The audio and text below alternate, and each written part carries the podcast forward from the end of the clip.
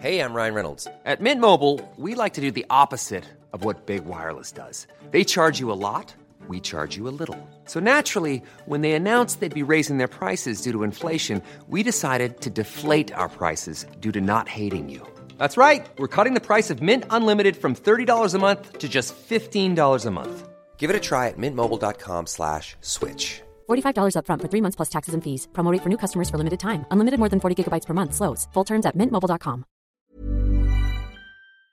Werbung von Avea Life, einem führenden Schweizer Unternehmen in der Longevity-Forschung. Avea bietet mit Nahrungsergänzungsmitteln effektive Lösungen für gesundes Altern und Verjüngung, damit sich Menschen so lange wie möglich gestärkt, lebendig und jugendlich fühlen. Bei der Entwicklung seiner hochwertigen Supplements nutzt Avea deshalb Inhaltsstoffe, die auf der Basis empirisch zusammengetragener und bewerteter wissenschaftlicher Erkenntnisse ausgewählt werden.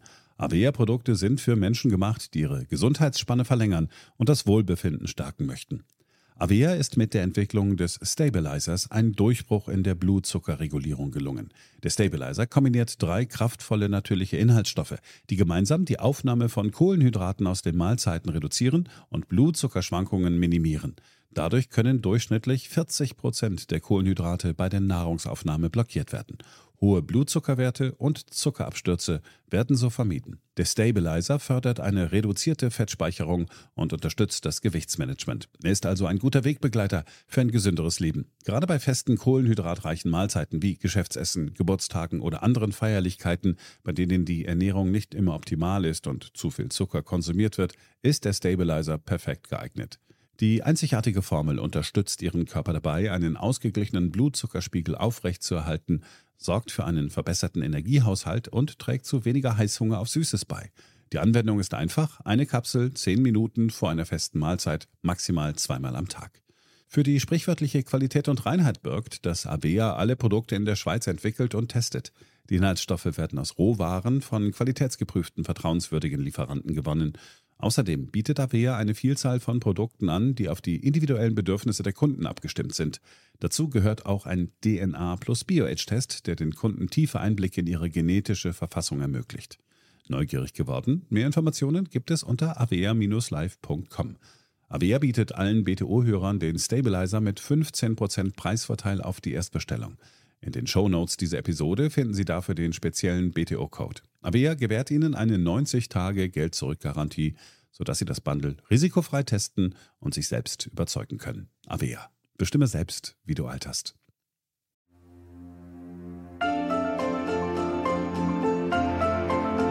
BTO Beyond the Obvious, der Ökonomie-Podcast mit Dr. Daniel Stelter.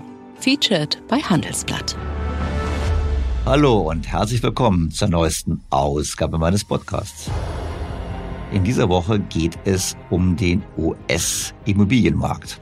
Konkret gesagt um US-amerikanische Büroimmobilien. America's big cities are facing major problems. City office buildings are in trouble. This post-COVID world of higher interest rates, the changing nature of how people work, it's a different world and it's going to be turbulent.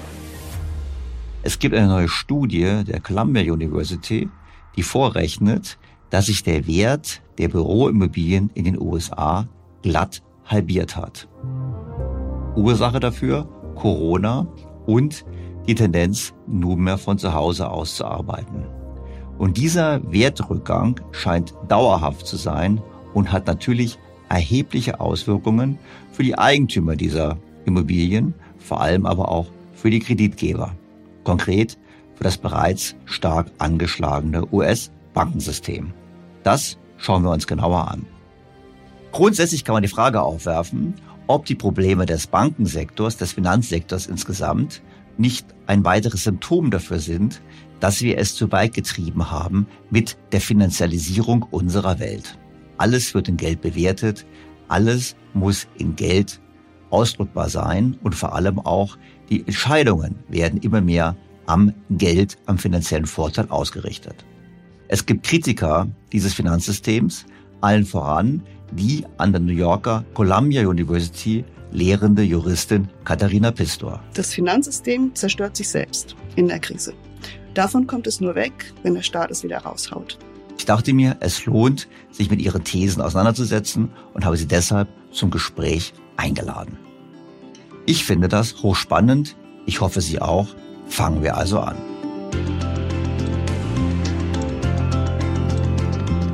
BTO Beyond the Obvious featured bei Handelsblatt. Bevor wir zum heutigen Hauptthema kommen, noch kurz etwas zur letzten Folge. Bekanntlich haben wir uns in der vergangenen Woche in Folge 225 ausführlich mit den Protesten der Landwirte beschäftigt und hatten auch einen Landwirt zu Gast.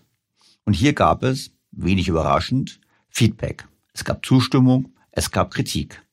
Die Kritik war meistens, Herr Stelter, werden Sie doch konkreter, was die Probleme der Bauern betrifft. Das war alles noch zu abstrakt.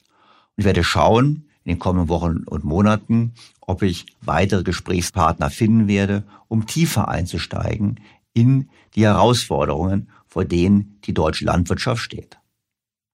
Eine der Zuschriften hat bereits auf die Herausforderung hingewiesen. So schrieb der Hörer Hans Keil in einer E-Mail an mich Folgendes. Sehr geehrter Herr Dr. Stelter, ich komme aus der Landwirtschaft und habe mein Erwerbsleben als Milcherzeuger verbracht. Die Agrardieselsteuer hat das fast zum Überlaufen gebracht. Was in der allgemeinen Diskussion untergeht, ist die Tatsache, dass wir die Kostensteigerungen nicht oder nur zu geringen Teilen weitergeben können. Deshalb auch der starke Zwang zu Wachstum durch Umsatz und Effizienz. Hinzu kommen die Liberalisierungen einerseits und die ständig steigenden Anforderungen der Politik und Abnehmer für unsere Erzeugnisse. Beispiel Tierwohl. Die Schweinemester wurden von den Discountern aufgefordert, ihre Stelle mindestens der Tierwohlhaltungsstufe 3 anzupassen. Dafür wurde ein Zuschlag von ca. 5 Cent pro Kilogramm in Aussicht gestellt. Infolge der Inflation im vergangenen Jahr haben die Kunden das teurere Fleisch nur verhalten gekauft. Der Handel hat dann angekündigt, den Tierwohlzuschlag nicht mehr weiter zahlen zu können. Die Schlachtunternehmen haben ihrerseits die Weitergabe des Zuschlags an die Mäster eingestellt. Wer ist nun der Dumme und bleibt auf den Kosten sitzen? In der Tat finden sich Berichte genau dazu, dass die Landwirte investiert haben und hinterher die Discounter nicht bezahlt haben. Wir sehen, es ist leicht, in der Theorie Dinge zu fordern, aber die Endkunden, wir alle letztlich, müssen auch bereit sein, die höheren Preise zu bezahlen. Und natürlich auch die Händler zu ihren Zusagen stehen. Und so gesehen kann man natürlich argumentieren, dass eine staatlich organisierte Tierwohlabgabe sicherlich aus Sicht der Bauern mehr Planungssicherheit geben würde. Umgekehrt müssen wir aber auch sagen, dass so eine Abgabe sicherlich dazu führen wird, dass die Belastung der Bürger weiter steigt. Was die Frage aufwirft, ob es nicht andere Wege gäbe, den Bauern mehr Planungssicherheit zu geben, als nur über weitere Preiserhöhungen. Herr Keil hat in seiner E-Mail an mich auf einen weiteren Punkt hingewiesen, nämlich den offenen Zugang, den die Ukraine neuerdings zum EU-Markt hat. Das hatte ich bisher nur am Rande mitbekommen, weil Länder wie Polen sich lautstark dagegen gewehrt haben. Und ich denke, eigentlich hätte das Deutschland auch tun müssen. Hier nochmal ein Auszug aus der Zuschrift von Herrn Keil. Die Rapsimporte nach Deutschland aus der Ukraine haben sich jetzt schon verdreifacht. Preislich liegt der Raps aus der Ukraine bis zu 10 Euro pro 100 Kilogramm unter den Preisen in Deutschland. Bei anderen Agrarerzeugnissen ist es ähnlich. Polen und Ungarn sperren ihre Märkte für die Billigware. Wir hingegen halten den Markt offen. Vermutlich sieht man es auch als Beitrag zur Kriegsfinanzierung und dem Aufbau der Ukraine. Allerdings trifft diese Last halt nur den kleinen Kreis der Landwirte. In der Tat müssten wir hier anders agieren. Denn es kann nicht sein, dass die Last einer solchen Unterstützung für die Ukraine nur von den Landwirten getragen wird. Wir können nicht hinnehmen, dass die Preise hier verfallen und wir quasi auf Dauer unseren lokalen Landwirten das Leben schwer machen. Das passt einfach nicht in das Bild des Wunsches nach lokaler Produktion. In den Mitteilungen der Deutschen Landwirtschaftsgesellschaft war Ende Dezember Folgendes zum Wettbewerb mit der Ukraine zu lesen. Die Ukraine ist de facto bereits EU-Mitglied, jedenfalls was den Agrarmarkt angeht. Die Zollschranken sind gefallen und es ist nicht vorstellbar, dass diese wieder aufgebaut werden. Damit hat ein Land Zugang zum EU-Binnenmarkt, das riesige Überschüsse an Getreide, Sonnenblumen und Raps, potenziell aber auch an Zucker hat. Damit haben wir einen Konkurrenten, der zu ganz anderen Bedingungen produzieren kann als wir. Es geht nicht um niedrigere Bodenkosten, Lohnkostenvorteile oder um die Vorteile großer Flächenstrukturen. Vielmehr sind es Faktoren wie beispielsweise CO2-Neutralität. Auch phytosanitäre Standards oder Tierschutzstandards werden noch lange Jahre unterhalb derer in der EU toleriert werden. Auch der weitgehende Verzicht von Kontrollen ukrainischer Agrarprodukte auf Pflanzenschutzmittelrückstände gehört dazu. Das ist in der Tat ein Kampf mit ungleichen Mitteln. In dem Artikel werden noch viele weitere Faktoren aufgezählt, die es den deutschen Landwirten schwer machen, im internationalen Wettbewerb zu bestehen. Und international heißt hier auch innerhalb der EU. Das liegt an der Bürokratie, das liegt an der fehlenden Planungssicherheit, namentlich in Deutschland, und natürlich auch an den hierzulande deutlich höheren Energiekosten. Und das nicht nur im Vergleich zur Ukraine, sondern auch gegenüber Ländern wie Brasilien und den USA und auch Nachbarn wie Frankreich. Und damit finde ich, sind die Landwirte symptomatisch für das, was am Standort Deutschland schiefläuft. Was sich hier anbahnt, ist nichts anderes als die, ich sage mal in Anführungsstrichen, Entlandwirtschaftisierung parallel zur Deindustrialisierung des Landes. Und das alles ist hausgemacht und passt eigentlich ganz gut zu dem Titel der letzten Folge. Das Gegenteil von gut ist gut gemeint. Und wir sehen einfach in Deutschland viel zu viel gut gemeintes, was letztlich den Standort schädigt, ohne den erwünschten Beitrag für eine bessere Umwelt und ein besseres Klima zu leisten.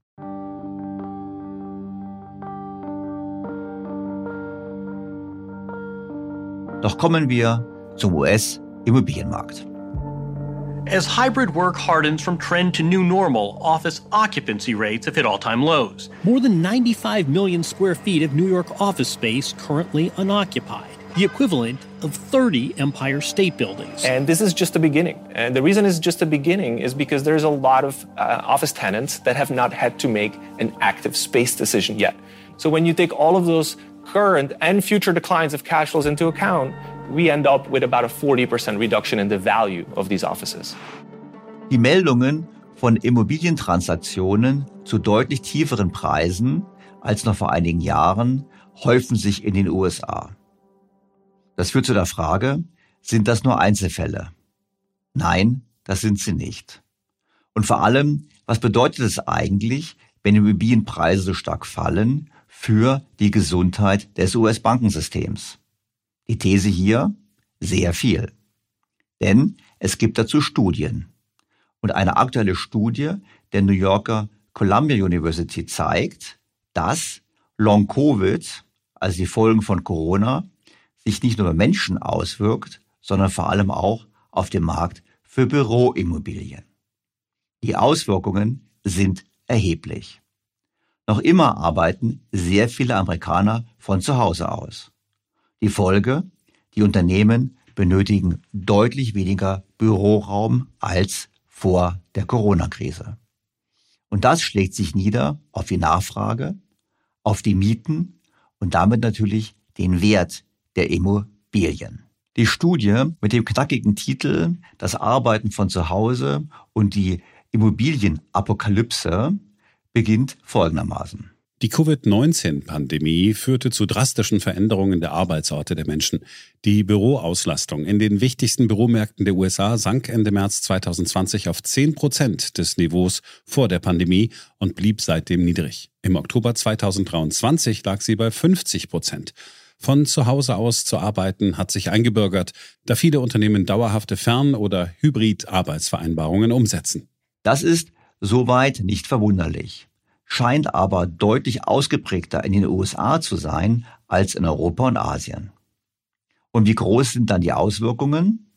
Weil es wenig Transaktionen gibt, haben die Autoren ein Modell gebaut, um die Wertwirkung dieser Verhaltensänderung zu quantifizieren.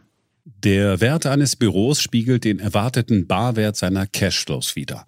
Da der Großteil des Büroimmobilienbestands nicht öffentlich gehandelt wird und das gehandelte Segment überproportional aus der Klasse A plus besteht und sich die Verkäufe privater Büroimmobilien während der Pandemie dramatisch verlangsamten, ist es nicht möglich, sich auf Transaktionsdaten zu verlassen, um auf die Veränderungen der Werte zu schließen. Deshalb haben wir ein neuartiges Vermögenspreismodell entwickelt, um die geänderten Werte zu ermitteln. Das Modell berücksichtigt die Marktmiete, das Angebot und den starken Anstieg der Büro-Leerstandsquoten seit Ende 2019. Der stochastische Abzinsungsfaktor des Modells wird so gewählt, dass er den beobachteten risikofreien Zinssatz der Aktienrisikoprämie im Aktienmarkt sowie dem Risiko der Arbeit von zu Hause Rechnung trägt. Es passiert also Folgendes. Es werden die zukünftigen erwarteten Einnahmen auf den heutigen Wert abgezinst. Und bei der Abzinsung macht man einen Risikozuschlag wegen der gegebenen Unsicherheit über den Anteil der Arbeit, der zukünftig von zu Hause aus erledigt wird. Das Ergebnis ist erschreckend. Wir beziffern den Rückgang des Wertes des gesamten Bürobestandes in New York zwischen Dezember 2019 und Dezember 2020 auf 52 Prozent. Indem wir das Modell über einen Zeitraum von zehn Jahren simulieren, erfassen wir den Mittelwert des Bürobestands und ebenso wichtig die damit verbundene Unsicherheit. Diese Bewertung hängt von der Abfolge der Schocks ab, die die Wirtschaft treffen. Auf dem durchschnittlichen Weg stabilisiert sich die Bürobelegung im Jahr 2026. Da die Wirtschaft mit einiger Wahrscheinlichkeit in den Zustand mit geringer Heimarbeit zurückkehrt, treibt diese Mean Reversion Kraft die Bürobewertungen im Jahr 2029 in Richtung eines Durchschnittswertes, der etwa 49,2 Prozent unter dem Wert von 2019 liegt.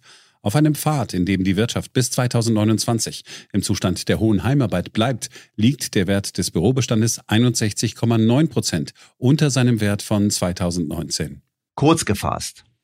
Der Wert der Büroimmobilien in New York hat sich gemäß dieser Analyse halbiert.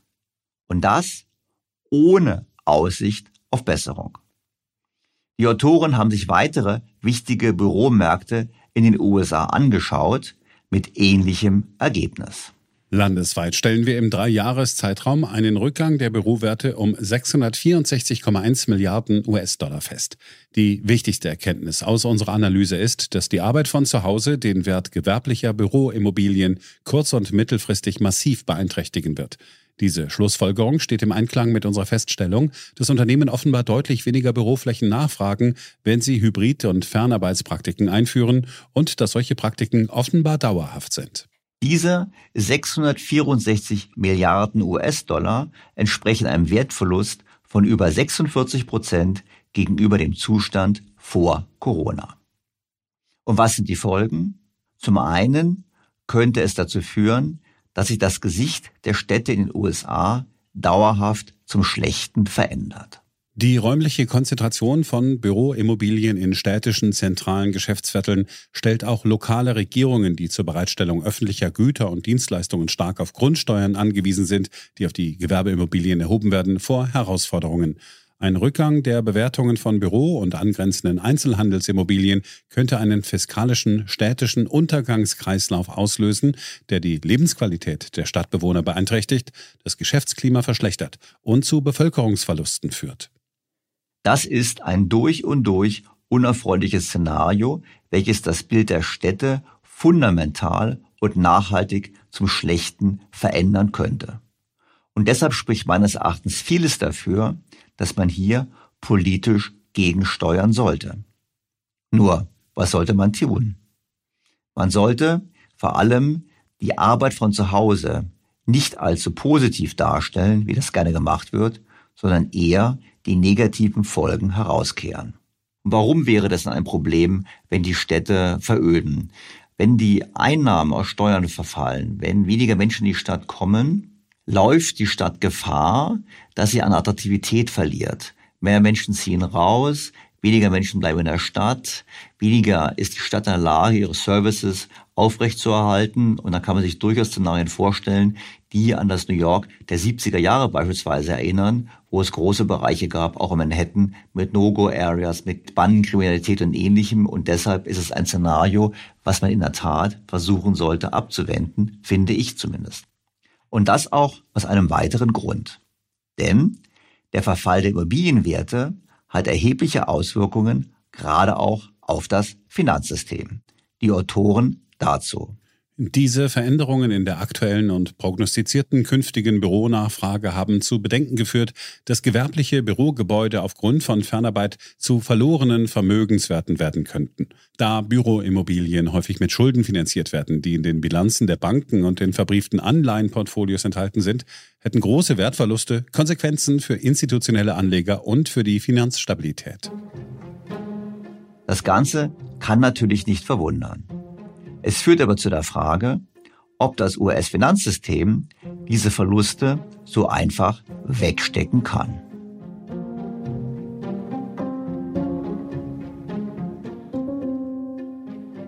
Es ist für treue Hörer dieses Podcasts keine Überraschung, dass wir im US-Bankensystem Probleme haben. Wir hatten dazu mehrere Folgen, so im März 2023, als es auch ganz offiziell große Sorgen um das US-Bankensystem gab.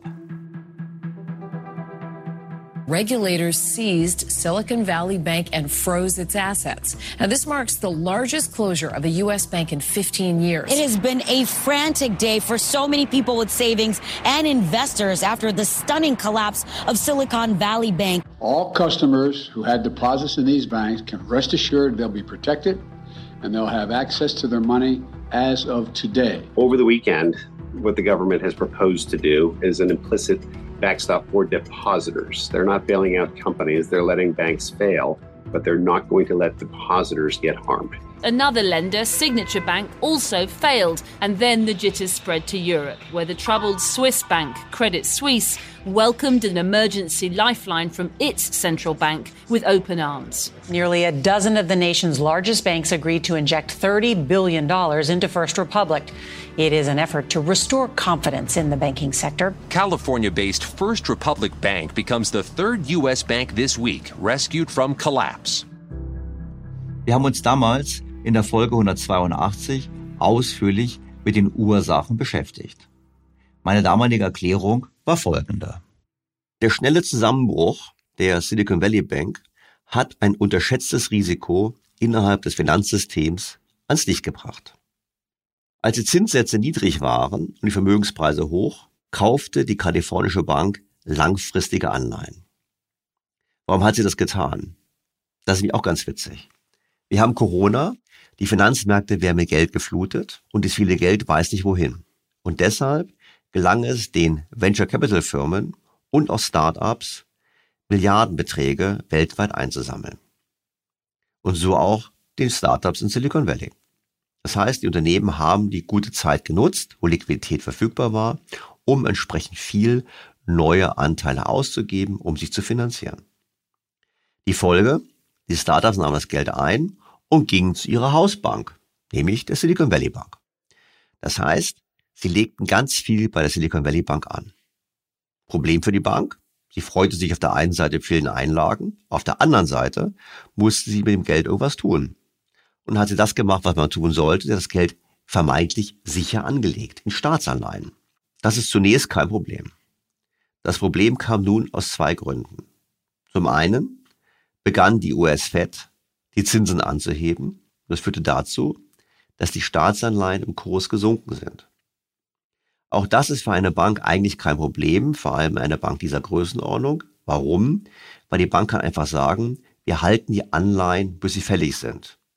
Und dann gibt es auch keinen Verlust. Dann hat man vielleicht Opportunitätsverlust, wenn man weniger Zinsen bekommen hat, aber es gibt keinen Verlust. Das Problem kommt erst dann auf, wenn die Einleger Geld abziehen. Wir haben ja vorhin schon gesagt, an einem Tag haben sie 42 Milliarden Dollar abgerufen, aber das war natürlich schon die Panik. Es begann aber bereits vorher Geld abzufließen. Einfach deshalb, weil die Startups ja Geld brauchen für Betriebsfinanzierung. Das ist ja die Idee. Man macht die Kassen voll und man macht Verluste beim Geschäftsaufbau und das wird eben finanziert, indem man von seinem Konto Geld abbucht. Und weil gleichzeitig aber keine neuen Finanzierungsrunden stattfinden, einfach deshalb, weil das Umfeld sich geändert hat, sanken quasi die Einlagen. Und dann kam die Bank unter Druck und musste doch Anleihen verkaufen. Und wenn man dann Anleihen verkauft, obwohl man sie theoretisch lieber bis zur Fälligkeit gehalten hätte, dann muss man einen theoretischen Verlust plötzlich zu einem echten Verlust machen. Das passierte. Die Bank hatte also echte Verluste und sie hat gesagt, naja gut, wir nehmen neues Kapital auf, um diese Verluste zu decken. Und da begann bereits die Panik, weil da haben einige gesagt, Moment mal, die Bank ist nicht so solide und mein Geld ist nicht sicher auf dem Konto, also rufe ich es ab. Und so kam es zum Bankenrand. Am Ende muss man sagen, ja, die Bank ist insolvent, sie hat ihr Eigenkapital verloren, aber es ist auch klar, die Vermögenswerte sind nicht ganz wertlos gewesen, sondern es war im Prinzip nur eine bestimmte Anzahl von Verlust. Das Ganze ist letztlich die Folge eines Carry Trades. Also, ich leihe mir Geld kurzfristig und ich verleihe Geld langfristig. Und die Banken sind ja nichts anderes als Carry Trader, die nehmen Geld kurzfristig auf und verleihen es mittel- bis langfristig. Das kann man machen. Man muss aber das Risiko richtig managen. Man muss also im Prinzip sagen, ich habe als Risiko, dass die Zinsen steigen. Dagegen kann man sich versichern. Also hedgen, man kann sozusagen Transaktionen machen, um das Zinsänderungsrisiko zu steuern. Das haben die nicht gemacht, sondern sie haben gesagt, wir spekulieren. Letztlich kann man sagen, ist die Pleite der Bank nichts anderes als die Folge einer schiefgegangenen Wette. Denn ohne Versicherung und am Anfang ist es ein hochprofitables Geschäft gewesen für die Bank. Höhere Zinsen auf Staatsanleihen, faktisch keine Zinsen auf den Einlagen. Erst durch den Anstieg des Zinsniveaus infolge der Politik der FED, die die Inflation eben bekämpfen möchte, kam es zu den Problemen. Warum kommt es zu Kursverlusten, wenn die Zinsen steigen? Nun, nehmen wir mal an, eine Anleihe hat 5% Rendite. Also ich kaufe sie zu 100 Euro, ich bekomme 5 Euro pro Jahr. Wenn das Marktzinsniveau 5% ist, steht der Kurs bei 100. Sinkt der Zins zum Beispiel auf 3%, dann würden neue Anleihen ausgegeben werden mit 3%. Ich, das heißt, ich gebe 100 Euro aus oder 100 Dollar aus und bekomme dann 3 Dollar oder 3 Euro als Zins. Aber auf dem Markt gibt es ja diese Anleihe noch, die andere, die 5% zahlt. Das heißt, ich kann mir die ja kaufen. Der Folge steigt der Kurs der Anleihe, die es bereits gibt, solange bis diese Rendite gleich ist. Das heißt, bis auf Fälligkeit dann die Rendite dieser Anleihe eben auch bei 3% liegt. Das ist schön. Wenn ich die Anleihe habe, habe ich einen Großgewinn. Und umgekehrt ist natürlich auch so, wenn das Zinsniveau bei nicht bei 5 bleibt, sondern auf 10% steigt beispielsweise, dann fällt der Kurs der Anleihe so lange, bis die Rendite bis Verfall auch bei 10% liegt. Und das ist genau passiert. Die haben im Prinzip, hat die Silicon Valley Bank im Höhepunkt der Bewertung der Anleihen, also am Zinstiefpunkt im großen Stile langfristige Anleihen gekauft und dann stiegen die Zinsen. Und das hat einen erheblichen Effekt, einfach deshalb, weil je länger die Laufzeit ist, die Kursverluste durchaus dramatisch sein können. Wir können Anleihen 20 Prozent verlieren und das ist ausgesprochen dramatisch. Übrigens, die Silicon Valley Bank ist keineswegs alleine. Es gibt Berechnungen, die sagen, dass alleine in den USA die Banken auf entsprechenden Verlusten von rund 650 Milliarden Dollar sitzen. Das entspricht einem Drittel des gesamten Kapitalpolsters der amerikanischen Banken. Wir sehen, steigende Zinsen sind für unser hochverschuldetes Finanzsystem aber auch für die hochverschuldete Realwirtschaft zunehmend ein Problem. Und was haben die US-Behörden damals gemacht? Konkret vor allem die US-Notenbank Fed? Nun, sie haben das Problem wegdefiniert. So hat die Notenbank Fed es allen Banken gestattet, sich für ein Jahr lang bei ihr gebührenfrei und zinslos Geld zu leihen und dabei ihre Anleihen zum Nennwert als Sicherheit zu hinterlegen. Also konkret, eine Anleihe steht bei 90, weil der Zins gestiegen ist, die US-Notenbank Fed hätte sie zu 100 angenommen. Die Bank JP Morgan hat geschätzt, dass dies einer Kapitalspritze von bis zu 2000 Milliarden Dollar für das US-Bankensystem entsprechen könnte. Und damit wurden die Banken gerettet und natürlich auch die Anleger bei diesen Banken. Es war, das muss man so klar sagen, ein klassischer Bailout. Wieder einmal wurden die Banken gerettet und wieder einmal gab es keinen großen Anreiz, in Zukunft risikobewusster zu agieren. Funktioniert hat es auf jeden Fall. Die Marktpreise für Staatsanleihen wurden stabilisiert und die Zombie-Banken haben erst einmal wieder Ruhe. Im Prinzip wurde so ein Szenario, bei dem viele Einleger ihr Geld von den Banken abziehen, abgewendet. Nun könnte man sagen, das Problem ist gelöst. Aber das stimmt nicht. Die Notenbank hat es, wie bereits gesagt, eigentlich nur versteckt. Denn die Maßnahme ändert nichts an der Tatsache, dass die Banken auf großen Verlusten sitzen. Was sich auch nicht dadurch ändert, dass die Zinsen in den letzten Wochen etwas zurückgekommen sind. Schon vor wenigen Wochen haben wir im Podcast 189 eine Studie der Stanford University zitiert. Der Titel der Studie war Monetary Tightening and US Bank Fragility in 2023. Mark-to-Market Losses and Uninsured Depositor Runs. Also die Frage, drohen eben Bank Runs, also das Abziehen von Geld aufgrund der Tatsache, dass die Banken auf so großen Verlusten sitzen. Und dort unter anderem ist Folgendes zu lesen. Die jüngste Straffung der Fed hat zu erheblichen Wertverlusten der langfristigen Vermögenswerte der Banken geführt. Der Marktwert der Vermögenswerte des US-Bankensystems ist zwei Billionen Dollar niedriger, als der Buchwert der Vermögenswerte vermuten lässt. 1619 US-Banken hatten eine negative Deckung. Während die mittlere Bank mit Vermögenswerten von 0,3 Milliarden US-Dollar klein ist, wären die Gesamtverluste groß und würden 2,6 Billionen US-Dollar an Gesamtanlagen und einen Fehlbetrag für den Einlagensicherungsfonds von 300 Milliarden US-Dollar betragen. Klartext, viele Banken in den USA sind eigentlich insolvent. Das ist jetzt kein Problem, wenn die Banken die Wertpapiere bis zur Fälligkeit halten können. Es ist auch kein Problem, wenn die US-Notenbank Fed wie sie es jetzt tut, den Banken die Wertpapiere zum Nennwert abkauft, obgleich der eigentliche Wert, der Marktwert, tiefer liegt. Das Risiko ist, dass die Sparer und Anleger dem System nicht trauen, dass sie ihr Geld trotzdem abziehen. Und hier haben wir es mit einer anderen Folge der Corona-Krise zu tun. Die Einlagen der Nichtbanken bei den Banken sind im Zuge der Corona-Krise förmlich explodiert, wie die US-Notenbank Fed bereits in einem Paper im Jahre 2022 feststellte. Eine bemerkenswerte Entwicklung im US-Bankensystem nach Ausbruch der Covid-19-Pandemie war das schnelle und anhaltende Wachstum der gesamten Bankeinlagen. Die Gesamteinlagen bei inländischen Geschäftsbanken sind seit Ende 2019 um mehr als 35 Prozent gestiegen und beliefen sich im vierten Quartal 2021 auf rund 18 Billionen US-Dollar. Dieser Anstieg der Gesamteinlagen ist größer als zu jedem anderen Zeitraum in der jüngeren Geschichte. Die prozentuale Veränderung der Einlagen im Jahresvergleich hat seit dem ersten Quartal 2020 alle in den letzten 30 Jahren beobachteten übertroffen.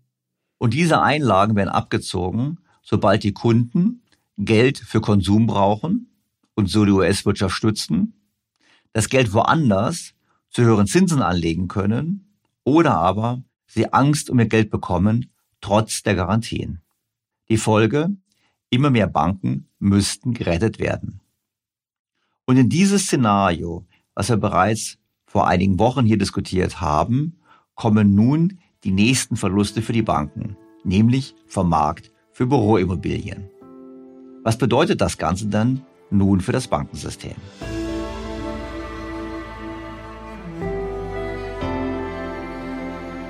Auch dieser Frage sind wiederum andere Forscher von führenden US-Universitäten nachgegangen. Titel der Studie Monetary Tightening, Commercial Real Estate Distress and US Bank Fragility. Wenig überraschend gehen die Autoren davon aus, dass nicht wenige der Immobilienkredite ausfallen werden. Basierend auf einer Analyse einer Stichprobe von Gewerbeimmobilienkrediten stellen wir fest, dass aufgrund der höheren Zinssätze und der Einführung hybrider Arbeitsmodelle etwa 14 Prozent aller Kredite und 44 Prozent der Bürokredite ein negatives Eigenkapital ausweisen, die aktuellen Immobilienwerte also geringer sind als die noch ausstehenden Kreditzeiten. Darüber hinaus kann es bei etwa einem Drittel aller Kredite und den meisten Bürokrediten zu erheblichen Cashflow-Problemen und Refinanzierungsproblemen kommen, was zum Teil auf die Verdopplung der Fremdkapitalkosten infolge der straffender Geldpolitik und die erhebliche Erhöhung der Kreditaufschläge zurückzuführen ist.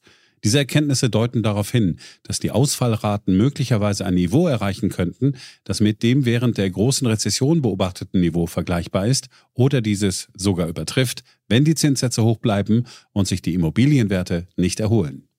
Und das trifft nun auf ein Bankensystem, welches bereits sehr angeschlagen ist, wie diskutiert.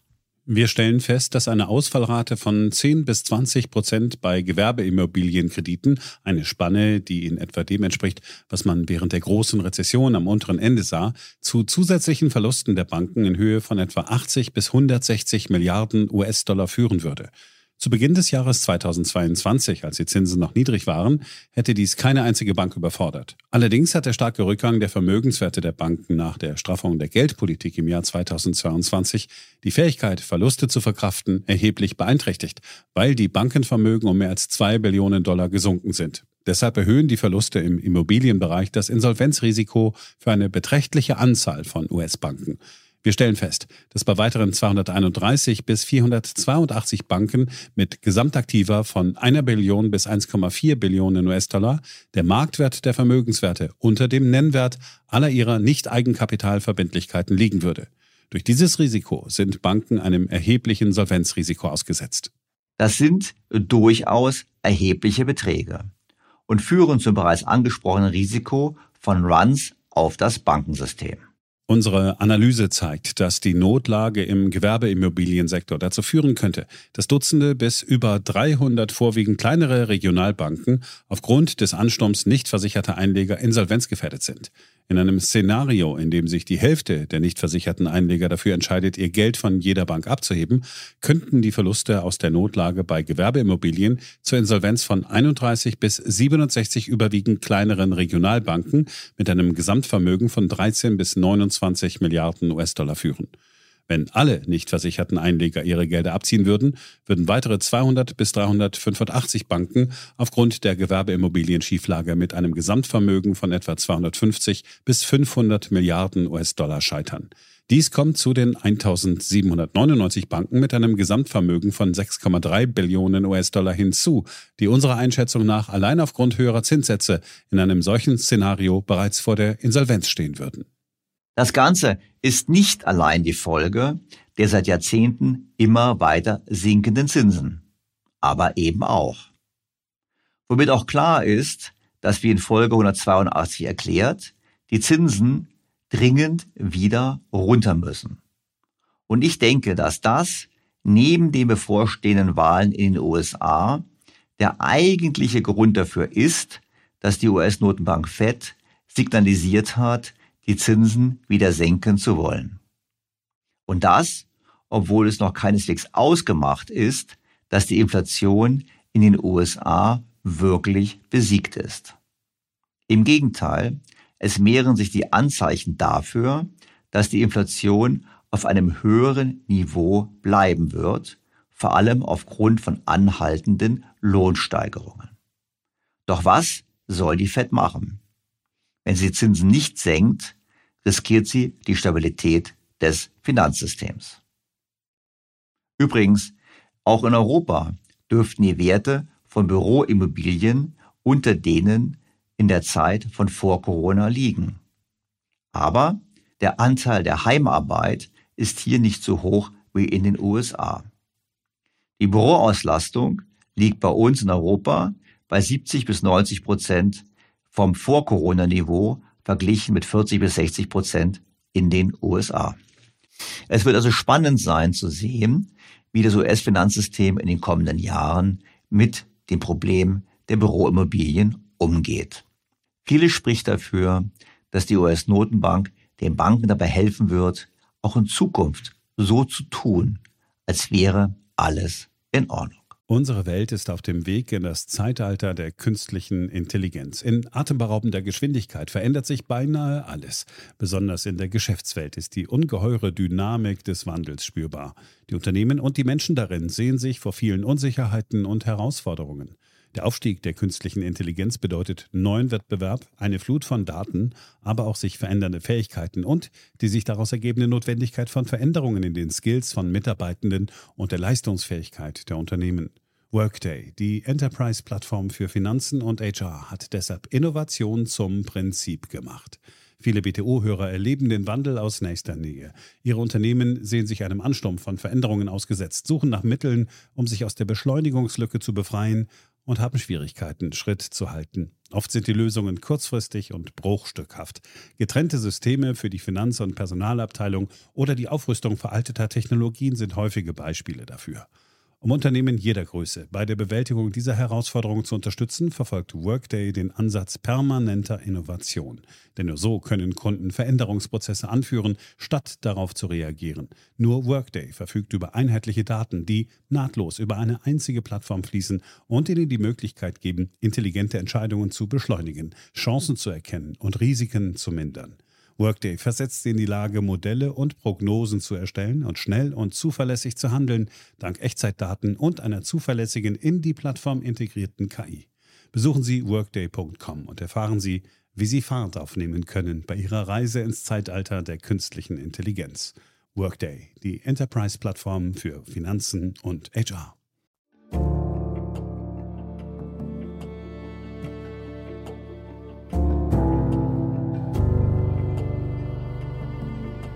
Wir wissen es, es ist nicht das erste Mal, dass die US-Notenbank bzw. eine Notenbank überhaupt das Finanzsystem retten muss. Nein, es ist in den letzten 20 bis 30 Jahren zunehmend zum regelmäßigen Ritual geworden. Und nicht wenige sehen genau das als eine Folge einer seit Jahrzehnten laufenden Entwicklung, die zu einer immer weiteren Ausweitung des Finanzsektors geführt hat. Treue Hörer wissen das. Ich selber sage immer, wir sehen es an immer weiter steigenden Schulden und immer höheren Vermögenspreisen. Und es gibt viele Kritiker einer solchen zunehmenden Finanzialisierung. Teilweise würde auch ich mich zu diesen Kritikern zählen. Eine der prominentesten Kritikerinnen ist Katharina Pistor von der Columbia University. In einem Beitrag für Project Syndicate schrieb sie unter anderem Folgendes. Der Finanzsektor ist nicht mehr nur ein Vermittler, der Geld von Sparern an Kreditnehmer weiterleitet. Seine Funktion beschränkt sich nicht länger darauf, Geld in die Hände von Menschen zu legen, die sich verpflichten, in Zukunft den Kapitalbetrag zuzüglich Zinsen zurückzuzahlen. Im Gegenteil, die Finanzwelt hat jetzt das Sagen und bestimmt die Agenda für andere, einschließlich der Regierungen. Dabei gibt es zwei große Probleme. Der Finanzsektor ist sowohl dumm als auch gefährlich. Er ist dumm, weil er nur Zahlen lesen kann, aber schwierige soziale Probleme oder komplexe Geschäfts- oder Technikstrategien nicht verstehen und schon gar nicht einschätzen kann. Und er ist gefährlich, weil die Leute an der Spitze von Finanzinstituten denken, sie seien schlauer als sie sind, was sie zu der Annahme verleitet, dass sie das Schiff steuern sollten. Das Ganze kulminiert bei ihr in folgender Schlussfolgerung.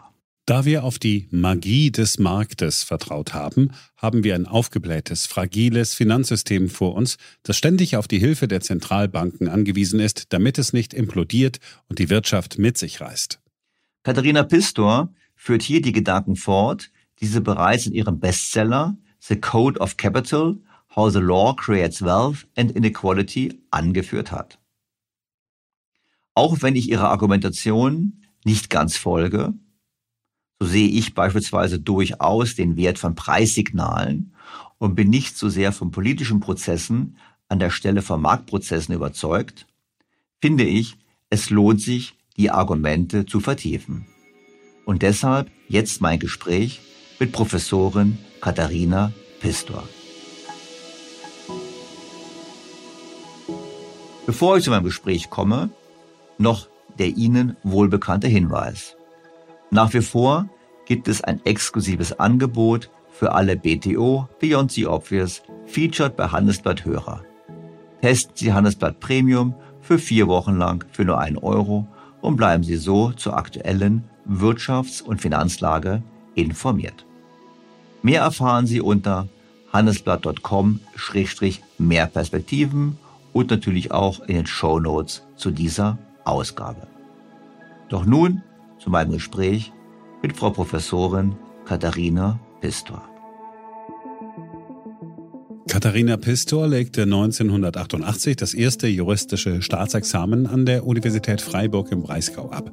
1992 das zweite juristische Staatsexamen in Hamburg. Sie lehrt als Edwin B. Parker Professorin für Rechtsvergleichung an der Columbia Law School und ist Direktorin des Zentrums für globale rechtliche Transformation der Law School. Ihre Forschung und Lehre umfasst Gesellschaftsrecht, Corporate Governance, Geld und Finanzen, Eigentumsrechte sowie Rechtsvergleichung und Rechtsinstitutionen. 2019 erschien ihr Buch Der Code des Kapitals, wie das Recht Reichtum und Ungleichheit schafft. Sehr geehrte Frau Professor Pisto, ich freue mich ausgesprochen, Sie im Podcast begrüßen zu dürfen. Guten Tag, vielen Dank, dass Sie mich hier haben. Ja, ich habe äh, einen ganz konkreten Grund, warum ich gedacht habe, ich spreche mit Ihnen mal, weil Sie haben einen Beitrag geschrieben bei Project Syndicate, wo Sie gesagt haben, wie das Finanzwesen zum Problem wurde. Jetzt sitzen Sie ja in New York und ich würde sagen, na ja, New York ist doch eigentlich die Welthauptstadt des Finanzwesens und wenn man so, also wenn ich in New York bin, denke ich immer so, New York geht's gar nicht schlecht. Also wo ist eigentlich das Problem? Ja, New York geht's ab und zu mal besser, ab und zu mal schlechter. Ich glaube, es geht in New York gerade nicht ganz so gut nach Covid, aber insgesamt hat natürlich das Finanzwesen diese Stadt sehr geprägt und auch sehr nach vorne gebracht. Hat lange Zeit war es auch wieder der Motor, um die Stadt wieder auf die Beine zu kriegen. Wobei nach der Finanzkrise von 2008 war es eher die Tourismusindustrie als das Finanzwesen. Das musste ja erstmal selbst auch wieder hochgepäppelt werden. Und genau dort liegt natürlich das Problem, dass dieses Finanzsystem, das ähm, über die letzten Jahrzehnte sich entwickelt hat, dafür gibt es auch ältere Quellen vorstellen, aber wie es im Augenblick sich darstellt, ein sehr fragiles System ist, öfters äh, Krisen erlebt und in diesen Krisen eigentlich davon abhängig ist, dass der Staat, die Zentralbanken einspringen und die nötigen Spritzen geben, uns wieder auf die Beine zu stellen. Und das kreiert natürlich eine ganze Menge Probleme, politische Probleme, aber auch ökonomische Probleme, eine Verschiebung der Kräfteverhältnisse in der Wirtschaft von anderen Sektoren hin in das Finanzwesen, weil wer möchte das nicht, wenn man schön Risiken eingeht mit den Risiken viel Geld macht und dann anschließend, wenn die Risiken sich als Verluste darstellen, äh, notfalls sich an den Staat wenden kann, um dann doch wieder herausgehauen zu werden. Bei der Kritik gehe ich mit, da gehen auch alle meine Hörer mit. Das würde ich natürlich sagen, Ihre Kritik ist ein bisschen breiter. Wir gehen auf Aspekte ein, aber ich beginne mal an dem Aspekt, den Sie gerade gesagt haben. Ich würde Ihnen ja entgegenhalten, würde sagen, also erstens, es stimmt, wir haben in den letzten Jahrzehnten eine deutliche Zunahme erlebt von Finanzkrisen. Wir haben natürlich auch gleichzeitig ja auch eine jahrzehntelange Tradition der Rettung, wie Sie gerade kritisiert haben. Ich meine, Ellen Greenspan begann damit, mit der Rettung 1987, nach dem Börsenkrach. Und da wäre meine Frage so ein bisschen, ist das wirklich jetzt die, das Problem des Finanzwesens oder ist es unter Umständen auch ein Problem, dass der Staat, die Notenbank einfach die falschen Anreize gesetzt hat? Weil ich meine, wenn man Konkurse ausschließt, wie was wir beide für falsch finden, dann hat man natürlich, fördert man damit die Risikoneigung. Hätte man also einfach früher sagen sollen, wir lassen eben auch Konkurse zu? Ja, das ist immer so die, die klassische Antwort. Wäre natürlich schön, wenn man es täte. Das Problem im Finanzwesen ist natürlich, dass das Finanzwesen relativ interdependent ist und es eben oft Effekte gibt auf andere Finanzinstitutionen, wenn eine untergeht. Wir haben es ja probiert. 2008 haben wir es probiert. Lehman ist in Konkurs gegangen. Und dann kam AIG. 24 Stunden später, 48 Stunden später hat die Zentralbank in den USA AIG herausgehauen. Aber es ist probiert worden. Und ich glaube, daran muss man sich erinnern, warum dann da nicht durchgehalten worden ist. Und wenn ich Sie daran erinnern darf, 2008 hat ja dann Paulson ein, weiß nicht, ein einen Absatz langes Gesetz vorgelegt im Kongress. Gib mir eine Milliarde ungefähr und ich äh, äh, stabilisiere alles. Da hat der Kongress natürlich mit Recht gesagt, das machen wir nicht mit. Aber auch bei der ersten Abstimmung von dem, ähm, von dem etwas längeren Gesetzesentwurf haben die Republikaner dagegen gestimmt, weil sie genau gesagt haben, lass das System dann eben sich selbst korrigieren, indem es einmal zusammenkracht. Und da muss man sich über die Konsequenzen Gedanken machen. Ähm, ich glaube, 2008 wären die Konsequenzen relativ verheerend gewesen. Äh, wahrscheinlich wäre das gesamte Finanzsystem auch in Europa mit zusammengebrochen, weil es eben doch sehr viele Verschränkungen von denen gegeben hat. Ähm, viele Unternehmen hätten ihren Arbeitnehmern kein, ähm, keine Gehälter zahlen können. Ich meine, das, wir kennen das, wir kennen ja den Film, wie der abläuft. Der Film mhm. ist die 30er Jahre. Mhm. Wenn der Bankensektor zusammenbricht und sie 25 Prozent Arbeitslosigkeit haben, dann bauen sie erst dort erst wieder auf. Und dann kann man sagen, gut, vielleicht eine gute Korrektur, wäre auch eine gute Korrektur der massiven Ungleichheit, die sich angebaut hat. Man muss nur dann auch wissen, dass es ein russisches Roulette auf der politischen Seite ist, weil es nicht ganz klar ist, wie man auf der anderen Seite herauskommt. Mhm. In den USA in den 30er Jahren gab es den New Deal. Und dann erst den Krieg, der wahrscheinlich hier auch die Wirtschaft mit angekurbelt hat. In Deutschland gab es den Faschismus und einen Zweiten Weltkrieg. Und ich sage nicht, dass das deterministisch ist, dass es immer so passieren muss. Ich, was ich sage, ist, dass wenn das Wirtschaftssystem zusammenkracht, was es tut, wenn das Finanzsystem zusammenkracht, vor allem wenn man ein Finanzsystem hat, das so tief auch in die Haushalte hinein ist, man sich an die, die Verschuldung der Haushalte in den USA vor allem, auch in England zu der Zeit anguckt dann einfach die, die, die ähm, Spritze abzustellen, zu sagen, jetzt gucken wir mal, was passiert passiert, ist russisches Roulette. Das muss man ganz klar sagen. Da gibt es dann verschiedene Punkte, wo man wieder diskutieren kann. Ich denke jetzt bei Silicon Valley Bank im Frühjahr letzten Jahres hätte man nicht raushauen sollen, würde mhm. ich sagen. Äh, das hätte man, und, und da zeigt sich dann halt das Problem des sogenannten Moral Hazard. Wir haben es einmal gemacht und der Finanzsektor verliert, verlässt sich darauf, dass es wieder passiert und die Politiker kuschen, weil sie Angst vor den Konsequenzen hat. Und die Konsequenzen werden natürlich auch aufgebauscht und, und dadurch der, ähm, der Handlungszwang ähm, hergestellt. Aber 2008 ähm, da stehe ich, glaube ich, nach wie vor zu. Gab es, glaube ich, keine alte Alternative. Da bin ich auch bei Ihnen. Ich glaube, es begann halt früher. Ich wollte nur so ein bisschen challengen mal sagen, dem Motto, naja, ist es nur der Finanzsektor oder ist es einfach die über Jahre falsche Regulierung des Finanzsektors? Weil ich habe mir überlegt, also ich habe mal irgendwann gelesen nach dem Motto, naja, als die Chinesen in den Weltmarkt eintraten, da gab es halt Lohndruck. Und da haben die Europäer haben dann auf die Arbeitslosigkeit reagiert mit dem Ausbau Sozialstaates und die Amerikaner haben reagiert mit dem leichteren Zugang zu Krediten nach dem Motto, dann habt ihr zwar keine steigenden Einkommen mehr, aber eure Immobilienpreise steigen. So, es war so, also ich meine, verkürzte Fassung war ja auch ein politischer Entscheid eigentlich zu sagen. Und ich denke auch an die Lending Standards, da die damals gesenkt wurden für Konsumenten in den USA, zumindest nach meinem Verständnis, das waren ja auch durchaus politische Bestrebungen und nicht nur die Bestrebungen des Finanzsektors. Sag mal, ich will jetzt gar nicht in Schutz nehmen. Ich bin ja eigentlich mit Ihrer Grundthese, bin ich sogar einer Meinung, aber ich finde, wir sollten ein bisschen noch mal herausarbeiten, dass es eben vielleicht nicht nur der Finanzsektor ist. Nee, ganz klar, ist auch gar keine Frage. Also ich würde auch in den USA weiter zurückgehen. Für mich geht das in den USA wirklich mit der mit der mit den 70er Jahren los, äh, mit den äh, der Securitization der Verbriefung der Hypotheken und da waren ja auch die die staatlich gesponserten äh, Hypothekenbanken ganz tief drin und die haben die waren letztendlich der Motor bis also sicher in die 80er Jahre bei der Refinanzierung und und als Mittelsmänner und natürlich bis zur Krise mit dabei. Ich glaube, die die Lektion für mich ist und das ist auch eine wichtige Einsicht, ist, dass der Finanzsektor und der staatliche Sektor, das Geldwesen natürlich verschränkt sind. Mhm. Die lassen sich nicht trennen. Deswegen kann man auch nicht sagen, wenn der Staat es nicht gemacht hätte, der Finanzsektor jenes gemacht. Der Finanzsektor beruht darauf, dass alle Finanzinstrumente letztendlich in der staatlichen Währung nominiert sind. Und dass man sie letztendlich, das ist ja die Wette, die man abschließt, ich mache neue Finanzinstrumente und gehe davon aus, dass ich sie wieder in Geld umtauschen kann, wenn immer ich das brauche, wenn ich Liquidität brauche oder wenn mir das etwas zu hot wird, weil diese, ähm, äh, diese Vermögensgüter vielleicht an Wert verlieren können, dann will ich in staatliches Geld. Das, das ist verschränkt und die Illusion, das ist ja leider die, also die gleiche Seite, die oft vertritt, lass doch den, das, den Finanzsektor sich selbst korrigieren, denkt ja auch, dass der Finanzsektor unabhängig vom Staat funktionieren könnte und das tut er nicht nicht. Nicht auf der Größenordnung, nicht auf der nationalen oder globalen Scale. Dafür brauchen sie staatliches Backup und das ist die staatliche Währung und das sind die Notenbanken, die letztendlich dahinter stehen, um die Liquiditätsspritzen zu geben, damit es halt nicht zur Krise kommt und in der Krise bereit, bereit sind, ähm, auch wieder zu stabilisieren. Wie das aussieht, wenn man das nicht hat, kann man sich auch in der Geschichte angucken. Gehen Sie ins 19. Jahrhundert in die USA, die Zeitalter des, äh, des freien Bankwesens wie oft es dann zum Krach kommt, da muss man sich überlegen, ob man das politisch oder wirtschaftlich durchhält. Ja gut, wo ich glaube jetzt mal in der Geschichte, helfen Sie mir auf die Sprünge, aber ich glaube, die Federal Reserve ist ja auf privatwirtschaftliche Initiative gegründet worden. Das war ja im Prinzip eine Initiative, glaube ich, war das nicht JP Morgan, der gesagt hat, wir machen das im Prinzip so als, als, als, als Bank der Banken, dass man erst gesagt hat, wir machen es sozusagen privatwirtschaftlich, erst später wurde es unter staatlichen Einfluss gestellt? Es, nee, nee, also es, gibt, es gab natürlich bis, bis 1908 zu der großen Krise, wo JP Morgan letztendlich eingesprungen ist. Ne? Da, da haben dann die Privatbanker noch ein Settlement gefunden und danach hat der Kongress gesagt unter Wilson, äh, wir brauchen was anderes. Wir können uns darauf nicht verlassen. Und ich glaube, auch die Banker haben ganz klar signalisiert, dass ihnen das über den Kopf wächst, die Größe des Finanzsystems.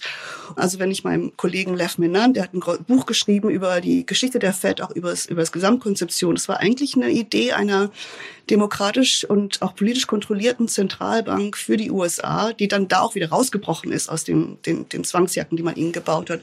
Aber die Idee war, wir brauchen praktisch so etwas, um das Finanzsystem längerfristig zu stabilisieren. Das ist natürlich dann 1929 auch wieder schiefgegangen, aber. Ja gut, aber jetzt, immer, wie gesagt, wir kommen auf Ihre, ich habe ganz viele Kritik am Finanzsystem. Die möchte ich auch ganz durch, durch, durchgehen. Aber vielleicht an dieser Stelle wird man natürlich fragen, okay, jetzt haben wir gut gemeinsam herausgearbeitet, was die Problemlage ist. Jetzt wäre die Frage an, die, an Sie, was sollten wir denn jetzt tun, damit das Finanzsystem nicht mehr so gefährlich ist, Ihrer Meinung nach? Was ich versucht habe, auch schon im Artikel darzulegen, den ich vor, vor was schon zehn Jahre her veröffentlicht hatte, nennt ich ähm, A Legal Theory of Finance, also eine rechtliche Theorie des Finanzwesens. Und das war ein Paper, das ich geschrieben habe im Hinblick auf die Finanzkrise von 2008. Ähm, gemeinsam mit anderen Kollegen haben wir eine Forschungsgruppe aufgelegt und dann habe ich dies, diesen Artikel geschrieben. Meine Grundthese ist, dass das Finanzwesen ist natürlich rechtlich konstruiert. Äh, jedes Finanzgut, das Sie emittieren, ist ein rechtliches Konstrukt. Das ist letztendlich ein Versprechen, Zahlungen in der Zukunft zu leisten, in einer bestimmten Höhe oder auch Zinszahlungen in bestimmten Höhe zu, zu, zu leisten und beruht meistens auf den privatrechtlichen Institutionen. Also Vertragsrecht natürlich, Eigentumsrecht, Kreditsicherungsrecht, dann kommt natürlich das Gesellschaftsrecht hinzu. Im englischen ähm, Common Law System natürlich der Trust, das ist eine der wichtigsten Institutionen. Und warum? Weil man verschiedene Vermögenspoole voneinander trennen kann und verschiedene, dann verschiedene äh, Verpflichtungen eingehen kann, jeweils nur spezifisch für den Pool und den von allen anderen Verpflichtungen trennen kann und dadurch halt einfach die Illusion schaffen kann, dass es halt ähm, wirklich trennbare Vermögenspoole gibt, was tatsächlich nicht der Fall ist, weil viele interdependent sind. Und hier ist der Witz, äh, Sie brauchen diese rechtlichen Konstrukte, also eben auch die Möglichkeit, dass wir die, ähm, diese Ansprüche, die wir geschaffen haben, dass die rechtlich durchsetzbar sind, schafft die Illusion der Sicherheit. Ich habe ein Recht und ich setze es durch. Wenn alle gleichzeitig ihre Rechte durchsetzen, kracht das System zusammen. Und das ist nicht nur im Finanzsystem so, aber gerade im Finanzsystem. Das heißt, wenn Krisen kommen und bestimmte Schuldner nicht mehr zahlen können, werden alle anderen versuchen zu sagen, ich mache jetzt meine Margin Calls, ich versuche jetzt meine Rechtsansprüche durchzusetzen oder ich verkaufe einfach, weil ich muss sichere, ich muss ja Sicherheit haben. Und wo kommt die Sicherheit her? Vom staatlichen Geld. Das einzige Instrument, das in der Krise liquide ist, ist das staatliche Geld. Also will jeder ans staatliche Geld. Mhm. Und im globalen System jeder an den Dollar, weil der Dollar an der Spitze Genau, des, noch, noch hoch ist, genau. Noch, noch, doch der Dollar, noch steht der Dollar an der Spitze des der, der Hierarchie. Das Finanzsystem zerstört sich selbst in der Krise. Davon kommt es nur weg, wenn der Staat es wieder raushaut. Das heißt, und zwar raushaut entweder, indem man halt wirklich die Bailouts macht oder indem man halt sagt, ähm, ich, ich suspendiere die rechtlichen Regelungen. In der, äh, das heißt, ich gebe auch Liquidität, wo ich keine Liquiditätsverpflichtung habe. Ich kaufe Güter, die ich nie habe kaufen wollen oder müssen als Zentralbank etc. Und damit kann ich das System wieder stabilisieren. Dies, of course, gibt, das, dies, sage ich Englisch, dies gibt es natürlich dann den Teufelskreis. Das heißt, sobald das klar ist, dass es so funktioniert, kann ich neue Risiken eingehen und der Staat haut mich wieder raus. Wie kommen wir da raus? Das ist Ihre Frage letztendlich. Und das ist nicht ganz einfach. Ne? Ähm, ich glaube, dass es, dass, dass, dass es ähm, äh, wesentlich auch weitergehende Regelungen geben muss, als es gegeben hat nach der Finanzkrise, vor allem in dem sogenannten Schattenbankenwesen. Was seit den 70er Jahren entstanden ist, ist ein Finanzwesen, das zu inzwischen für über 50 Prozent vom Volumen her an den Bankregelungen vorbei operiert. Und das haben wir zugelassen. Das haben wir zugelassen, aus, auch aus politischen Gründen. Lukas war fast sogar gefördert teilweise, nicht? Ja, genau. Ist auch gefördert worden. Dann hat jeder äh, Zugang zu Krediten. Die Kreditkosten gehen runter, aber dann werden auch Leute eben abhängig von Krediten und, ähm, und so weiter. Aber ich glaube, dass, so dass das Prinzip ist, wenn es eine, eine Banktätigkeit ist und wie eine Banktätigkeit aussieht, dann ist mir es egal, ob das eine Bank ist dann muss es als Banktätigkeit reguliert werden. Und wenn man das nicht tut, dann schafft man die, die, die Hintertürchen, durch die natürlich, natürlich ein auf Wettbewerb basierendes Finanzsystem laufen wird, wenn es kann. Ja klar, weil wenn ich die Regeln, wenn ich Regelarbitrage mache, kann ich mehrere Gewinne machen und wenn ich implizit immer gerettet werde, so oder so, habe ich einen großen Anreiz, das zu tun. Da bin ich bei Ihnen. Also Sie sagen im Prinzip, also wenn es ausschaut wie eine Ente, soll man es auch wie eine Ente behandeln und dann würden Sie wahrscheinlich auch so weit gehen und würden sagen, Hedgefonds, Private Equity, diese ganzen Dinge müssten im Prinzip wie Finanzinstitutionen reguliert werden und entsprechend auch äh, mit Kapitalanforderungen etc. etc. Korrekt. Korrekt. Weil gerade diese Dual, das ist ja immer das Problem, diese Dualität. Wenn wir praktisch, das, ich meine, früher haben wir das immer kritisiert, als China angefangen hat mit den Reformen und gesagt hat, wir machen ein duales ähm, Preissystem, haben alle gesagt, das führt zu Korruption. Aber wir machen das ja praktisch in unserem Regulierungssystem ständig. Wir haben zwei Systeme. Eins ist reguliert, das andere ist nicht reguliert und wir gucken in die andere Richtung, tun so, als wäre das nicht das Gleiche, damit es florieren kann und vielleicht noch zu ein bisschen höheren Wachstumsraten ähm, beiführt, egal was das für, langfristig für systemische Konsequenzen hat. Okay, haben wir erstmal soweit verstanden. Jetzt haben Sie ja in Ihrem Artikel, ich bin jetzt also bei dem Artikel von diesem Oktober, also jetzt dem, das jetzt Oktober 23, haben Sie ja so ein bisschen grundlegender, eigentlich in meinen Worten gesagt, Mensch, unser System, unsere Welt ist so finanzialisiert. Das ist ganz schlecht.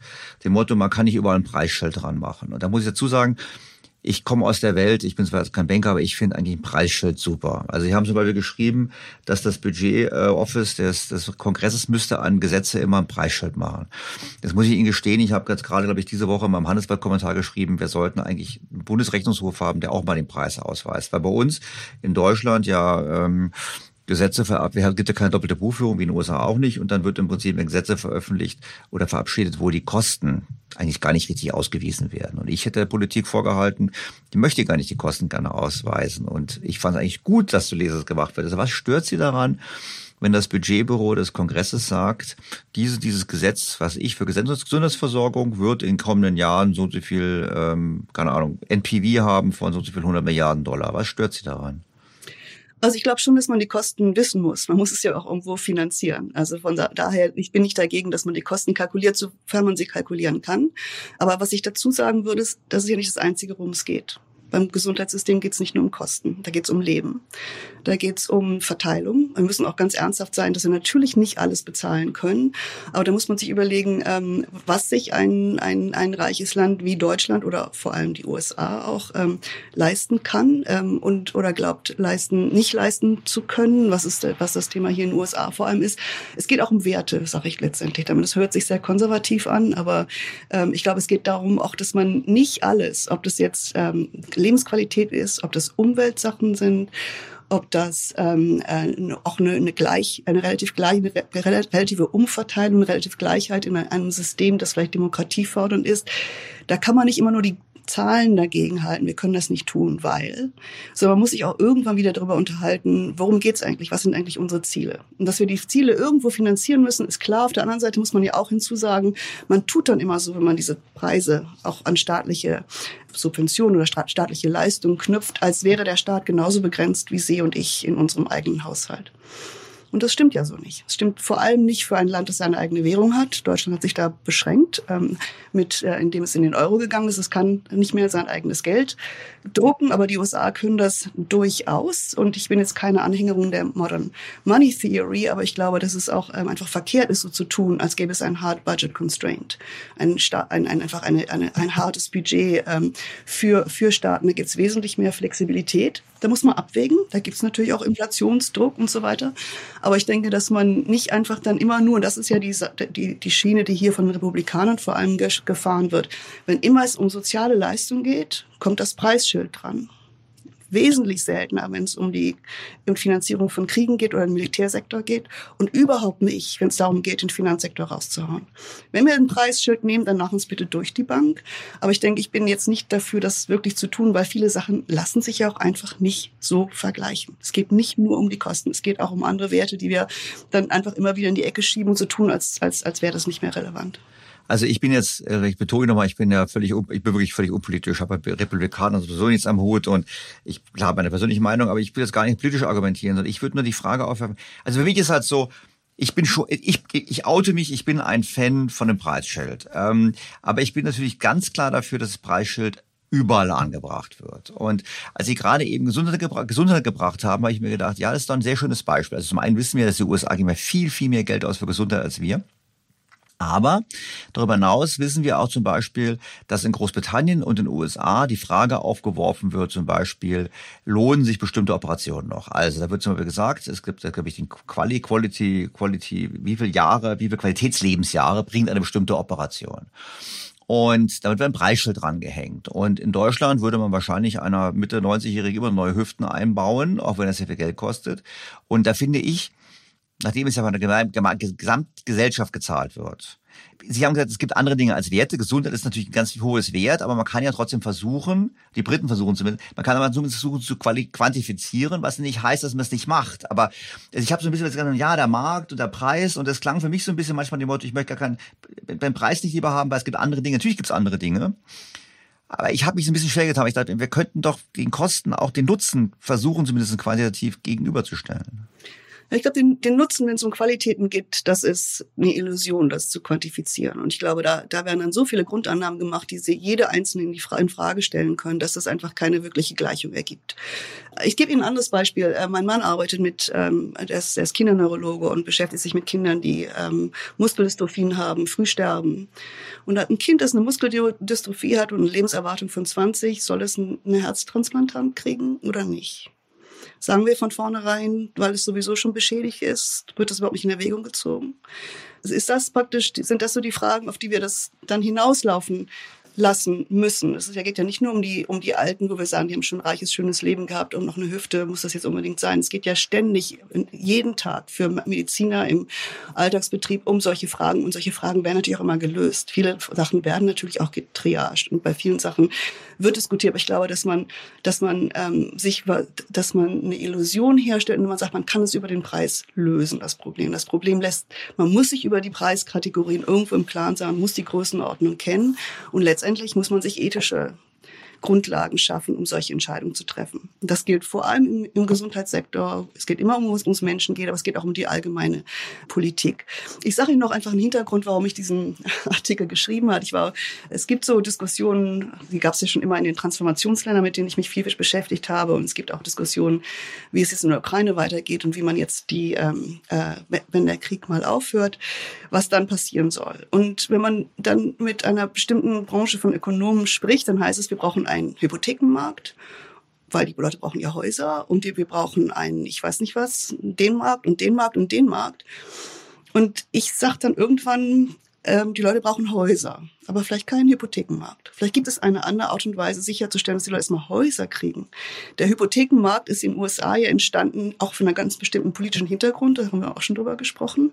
Und mit der Idee, dass man über diese Kredite alles lösen kann. Wenn das Land gerade durch Krieg ruiniert ist, zu meinen, man macht erst den Hypothekenmarkt, bevor man überlegt, wie man Häuser baut, dann hat man einfach das Pferd von hinten aufgezäumt. Und da, das ist so, wogegen ich so ein bisschen argumentiere, dass die Lösungen immer im Markt sind. Wenn der Markt schon kann, dann wird das schon richtig verteilen der Markt kann das nicht. Der Markt ist dumm, wie ich in dem Artikel sage. Der hat keine Ahnung, der kann nur Preise vergleichen. Und wie die Preise zustande kommen, hängt gerade bei qualitativen Entscheidungen total von Grundannahmen ab, wo sie jede einzelne in Frage stellen können. Ja, wissen wir, der Markt ist dumm. Ich war gerade jetzt in Indien da hatte, hatte ich eine, eine Studienreise und da hatten wir einige, einige Mitreisende und da sind wir manchmal so über die Straße gegangen oder so. Das war völlig chaotisch. Da sind Motorräder, Autos, Fahrräder, wir Fußgänger. Es war ein totales Chaos. Und da hat der Mitreisende gemeint, stell dir mal vor, und das wollen Planwirtschaftler alles steuern. Das ist völlig unmöglich. Das kann nur der Markt koordinieren. Und ich höre ihre Motivation und ich gehe auch wirklich in weiten, einen großen Teil mit dazu. Ich habe halt so ein bisschen Skepsis. Wir haben mal ihr Beispiel Ukraine. Wir brauchen Wiederaufbau. Okay, wir können sagen, der Staat baut jetzt im großen Stile Häuser, können wir sagen äh, und finanziert das mit frischem Geld oder mit Geld aus der EU und whatever. Wenn wir jetzt mal an Deutschland denken, nach dem Zweiten Weltkrieg, da gab es ja einen ganz anderen Anreiz. Da gab es einen Anreiz, ähm, es gab die Darlehen des Staates, es gab die Kreditstoffe Wiederaufbau, die hat Baukredite gegeben. Wenn sie also noch ein, wenn sie noch das Glück hatten, ein Grundstück noch zu haben, meinetwegen zerbombt, aber das Grundstück hatten sie noch, dann konnten sie dort mit diesem Geld selber wieder ein Haus hinbauen. Und ich glaube, wir hatten einen enormen, wir hatten ja keine, wir haben damals einen enormen Aufschwung erlebt, was das betrifft. Also gibt's ja Wege. Ja, natürlich, aber nicht alle haben ein Grundstück. Wir haben ja auch wahnsinnig viele Leute aus, aus Osteuropa, die nach Deutschland kamen, mussten untergebracht werden. Die hatten kein Grundstück in Deutschland. Also da muss man wirklich das ganze Bild Ja gut, aber, der, aber, aber auf den Grundstücken wurden ja Häuser gebaut mit vielen Wohnungen. Also es wurde ja Wohnraum geschaffen.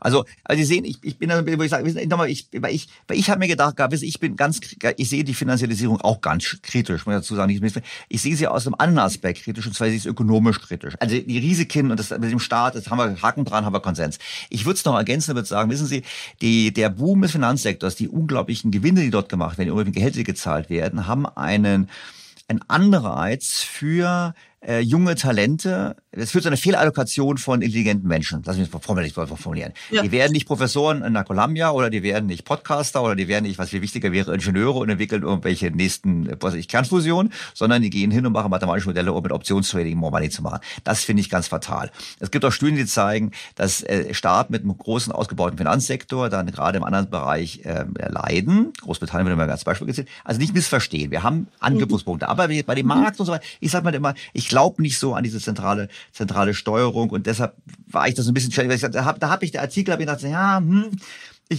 Ich, glaube schon an den Markt, ich glaube das Preissignal, ich glaube, man muss halt Regulierung, man muss halt sicherlich stellen, dass auf dem Markt fair gespielt wird. Man muss halt zum Beispiel auch Antitrust. Ich habe eine Podcast-Folge gehabt vor ein paar Wochen, wo ich über Antitrust gesprochen habe, gerade in den USA, wo ich sage, jawohl, da haben, hat meines Erachtens bin ich da ganz klar bei den Demokraten, die sagen, die Antitrust-Behörden haben in den USA in den letzten Jahrzehnten keinen so guten Job gemacht und müssen das jetzt nachholen. Also diese zur Transparenz. Aber ich glaube, dieses Grundprinzip, Preise zu haben, Transparenz zu schaffen, auch wenn Sie jetzt Klima ansprechen, auch über, über CO2-Preis zu gehen oder Emissionszertifikate, das ermöglicht doch viel mehr die Selbststeuerung, anstatt da irgendein so weiser Diktator sagt, wie es geht. Also erstens muss es nicht der weise Diktator sein. Ich glaube, dass die Alternativen falsch gestellt werden. Es geht nicht um die Sowjetunion gegen den, den freien Markt, sondern es geht darum, um verschiedene Modelle zu überlegen, in, unter welchen Bedingungen sie wie funktionieren. Und ich denke, der Preismechanismus funktioniert sehr gut bei Sachen, wo wir relativ verlässlich einen Preis eruieren können. Der funktioniert nicht so gut, wenn wir erstmal alle möglichen Sachen müssen, alle möglichen Green Labels erfinden müssen, um zu sagen, was das Ding denn vielleicht wert sein könnte. Ich denke, dass der ganze, der ganze Idee mit dem, mit den, mit den, mit den Green Labels gerade im Klimabereich ist schiefgegangen. Wir kriegen einen Report nach dem anderen, dass es fraudulent war. Da kommst du wieder zurück auf, was Sie gerade sagten, die ganzen jungen Menschen, die in den Finanzsektor gehen, die ganzen jungen auch Accountants und, und auch die, die Juristen, die Anwälte, die sich damit beschäftigen, wie man diese Labels so benutzt, dass der Klient auch noch einen Flughafen bauen kann. Und man, wir können immer noch sagen, das ist klimafreundlich. Das macht doch keinen Sinn, was da an Ressourcen reingegangen ist, nur um so zu tun, als ob. Und 30 Jahre später haben wir festgestellt, wir sind nicht eben wir sind überhaupt nicht auf dem Weg, die, die Vorgaben, die wir, die wir gemacht haben, einzugehen. Es gibt bestimmte Sachen, die lassen sich, glaube ich, nur die, die, die müssen koordiniert werden. Im Markt sagen wir dann, das ist Antitrust, da wollen wir das nicht so gerne, aber bestimmte Sachen müssen koordiniert werden. Bis wann wir die Emissionen runterkriegen, bei wie viel, muss koordiniert werden. Genau, das wäre aber, das wäre aber bei ihr, Entschuldigung, wenn ich es unterbrochen habe, Frau Professor. Ich habe gesagt CO2-Preis und Sie haben ESG-Labels gebraucht. Das ESG-Labels und das, das, das, ist, das ist alles Humbug ist, haben wir Podcast besprochen, Haken dran. Aber ein Preis auf CO2, ich meine, eine CO2-Tonne, man weiß, wie viel emittiert wird, im Prinzip kann man sie auf den Benzinpreis aufschlagen. Also das ist, funktioniert dann schon, wenn ich den Preis äh, steigen lasse, dann fahren die Leute weniger Auto. Gut, dann können wir, können wir sagen, in bestimmten Bereichen im Klimawandel können wir sagen, hier machen wir einen Preis drauf. Und die Frage, wen man, wen man bepreist, halt den Konsumenten oder ob man versucht, die, die, die, die äh, Versorger, halt die, die größten Ölkonzerne irgendwie. Na gut, aber Ende zahlt immer der Konsument. Irgendjemand, äh, irgendjemand wird's, äh, wird's, irgendwo muss man es drauf tun. ist, letztendlich kommen natürlich Verteilungsfragen dann irgendwie ins Spiel. Und bei anderen Sachen funktioniert's halt nicht. Äh, man könnte auch sagen, man braucht, man nimmt eine Carbon Tax statt einen äh, Carbon, Carbon Preis. Und über solche Sachen lässt sich ja durch, durchaus durchaus diskutieren. Ich glaube, man muss immer schauen, in welchen Bereichen ja oder nein. Und diese Verabsolutierung, das ist halt der Markt am besten alloziert. Er alloziert, wenn er Preissignale hat, die verlässlich sind und dann dorthin alloziert. Er tut es nicht, wenn es nicht funktioniert. Wenn die braunen Assets, wenn Öl und Gas weiterhin hohe Preise hat, dann werden die Investoren diese Sachen kaufen, egal was mit dem Klima passiert. Selbstverständlich. Das machen die Pensionsfonds, weil die brauchen Vermögensgüter mit Renditen. Das heißt, der Markt reguliert nur nach dem Preis. Und das kann, ist manchmal nicht genug. Das ist nicht genug. Das ist richtig, nicht richtig. Genug im Klimawandel. Und da müssen wir einfach, glaube ich, dann auch, auch von der Illusion runter, dass wir es einfach alles so machen können. Dann gibt es einen anderen Kollateralschaden, weil dadurch, dass wir so lange versucht haben, dem Markt zu viel zu überlassen, haben wir natürlich auch unsere Fähigkeit, durch politische Prozesse Konsens zu schaffen, mit unterminiert. Ne? Wir, haben uns einfach sehr lange darauf verlassen, in, vor allem in den USA, in, US, in Europa ist vielleicht nicht ganz so weit, aber in England auch schon, dass indem man, wenn wir das einfach dem, den Markt Markt machen lassen. Kreditvergabe, Allokation aller scarce resources, wie sagt man, begrenzten Gütern durch den Markt, dass wir einfach die, die politischen Prozesse auch mit unterminiert haben. Können Sie mir das, können Sie mir da ein Beispiel geben? Weil es ist jetzt, ich muss, es ist etwas abstrakt. Geben Sie mir mal ein Beispiel, bitte. Ich denke, am besten ist es eigentlich dokumentiert in den USA auch, was, was, die, was die Finanzwesen angeht. Also wenn wir praktisch alles finanzialisieren, vor allem Kreditvergabe, wer Häuser oder Wohnungen bekommen kann, wie Sachen vergeben werden. Die Kreditvergabe in diesem Land ist natürlich auch sehr stark sowohl von Klassen, aber auch rassistisch mit geprägt. Und dann diese Diskussionen einfach vom Tisch gefegt werden, weil wir sagen, das macht der Markt schon ganz richtig. Der hat ja die richtigen Indikatoren dafür. Und wenn man erst im Nachhinein nach der Finanzkrise wieder dazu kommt, zu schauen, wo, wo eigentlich da was schiefgegangen ist und welche Strukturen, gesellschaftlichen Strukturen verschärft und vertieft worden sind, indem der Markt ganz neutral natürlich, weil er nur nach dem Preis geht, aber die Preise an bestimmten äh, Annahmen anknüpft. Ähm, welchem Stadtteil wohnen Sie, ähm, was gibt es da für eine Infrastruktur und so weiter und so weiter. Da nicht mehr, einfach nicht mehr darüber diskutiert wird. Es gibt kein Gesamtbild, wenn Sie nur nach dem Preis gibt. Es gibt keine, keine Frage der, der systemischen Effekte, wenn eigentlich sowas passiert. Und es gibt immer nur die Einzelfrage im Vergleich von zwei verschiedenen Gütern, wo ist der Preis höher, wo ist der Preis niedriger und danach werden Entscheidungen getroffen. Ich glaube, die Diskriminierung nach äh, Rasse, wenn man so sagen darf, ist natürlich völlig unakzeptabel, die ich bei Ihnen Meinung. Auf der anderen Seite, schauen Sie bei uns, wenn Sie Schufa-Score anschauen, anschauen, gibt es ja in Deutschland auch, der Schufa-Score beinhaltet ja auch Postleitzahl, wo man wohnt, etc. etc. Und ich meine, wenn es darum geht, ein Risiko zu beurteilen, dann ist es wahrscheinlich schon so, dass das Risiko, dass ein Kredit ausfällt, wenn ich ihn jetzt in Neukölln gebe, höher ist, als wenn ich ihn in Grunewald gebe, jetzt mal als Beispiel von Berlin. Und die Frage ist, soll man das dann ausschließen? Das ist ja die Frage, weil dann würde man ja unter Umständen dazu führen, dass bestimmte Risiken nicht richtig erkannt werden. Ja. ja, ich meine, in den USA, das macht ja auch nicht, macht nicht nur der Markt, kann ich hier zugestehen. In den USA hat es die Federal Housing Association gemacht nach dem Krieg. Redlining nennen wir das heute. Die gesagt haben, wir vergeben, wir machen zwar Kreditvergabe, so ähnlich wie die KfW in Deutschland nach dem Krieg, wir machen Kreditvergabe, aber nicht in bestimmten Stadtteilen. Das heißt nicht in den Ghettos, nicht in den und und, der, und daraufhin gab es die staatlichen Hypotheken, meines Erachtens die Hypothekenfirmen, die dann gegründet wurden. Fannie Mae und Fannie Mae wurden genau gegründet, um genau hier zu helfen. Ja, Fannie, Fannie Mae schon in den 30er Jahren und Freddie Mac dann erst in den 70er Jahren, aber die haben zunächst ja auch Garantien vergeben und dann die, die, die Verbriefung der Mortgages, das kam dann erst in den, in den frühen 70er Jahren. Aber der Staat hat auch direkt ähm, halt Kredite vergeben durch Fannie Mae letztendlich in der Zeit. Aber da, die haben, die haben Regeln gehabt. Die haben Regeln gehabt, indem sie halt Redlining durchgeführt haben und bestimmte Bezirks nicht bekommen haben. Und der Effekt war, dass eben die, der, der, der weiße Mittelstand sich sein Vermögen aufgebaut hat durch den Hausbesitz und die Schwarzen eben nicht. Und die Diskrepanz lässt sich nicht wieder aufholen. Das heißt, es können auch staatliche machen. Das Problem ist hier, wenn man nicht sich überlegt, was sind die Konsequenzen. Natürlich muss ein reiner Kreditvergeber sich die Risiken überlegen, aber muss aus politischer Seite sich überlegen, will man diese Konsequenzen? Und kann man was dagegen tun? Auch der Staat kann natürlich rassistisch sein. Klar ist er ja, habe hab ich ja gerade das Beispiel genannt. Aber ich denke, dass man über diese politischen Dimensionen, über die Verteilungseffekte bestimmter Handhaben, die der sogenannte neutrale Markt herstellt, sich Gedanken machen muss, weil man sonst dort landet, wo wir jetzt ja gelandet sind, in einer Welt, die wesentlich ungleicher ist, als sie vorher war. Ähm, eine unglaubliche Verschuldung hat von, von Haushalten nach wie vor nicht mehr Haushalte, ganz so schlimm USA wie 2008 vielleicht, aber unter Unternehmen und eine Fragilität auch des Finanzsystems, dem die Zentralbanken nicht mehr ganz gewachsen sind. Da sind wir wieder ganz, da sind wir ganz zusammen. Jetzt haben Sie ja vor ein paar Jahren, 2019, glaube ich, kam das Buch raus, ein Buch geschrieben, wo Sie im Prinzip auf die, auf, den, auf das Rechtssystem ja eingegangen sind, als Grundlage für, ja, für das ökonomische System. Und gerade vorhin haben Sie auch Beispiele gebracht, wo Sie gesagt haben, ja, da gibt es so viele Konstruktionen, Trust hier, Trust da und ich schaffe Illusionen und so weiter. Aber was schlagen Sie dann vor, sollte man im Rechtssystem ändern? Die Kodierung des Kapitals funktioniert daher, dass wir halt ein Privatrecht haben, das relativ autonom ist, dass es privaten Akteuren ermöglicht, diese Institution des Privatrechts einschließlich des Eigentums, würde ich sagen, vor allem des Eigentums an Finanzgütern und Unternehmen, so zu gestalten, dass es halt den Kapitaleignern nützt oder Kapital. Also sprechen Sie aber von, von, vom angesetzten Raum, nicht? Weil ich glaube, in Deutschland, Frankreich mit Code, mit Code Napoleon geht es ja nicht so. Oder? Ich meine, das, nee, nee, das, Gesetz wird ja bei uns vom Staat geändert und nicht ja, von, von, den, von den Richtern. Nee, das gleiche in Grün. Es geht nicht nur ums Richter, es geht um die Transaktion. Es ist ja nur ein kleines, kleiner Prozentsatz der Fälle, die jemals vor Gericht landen.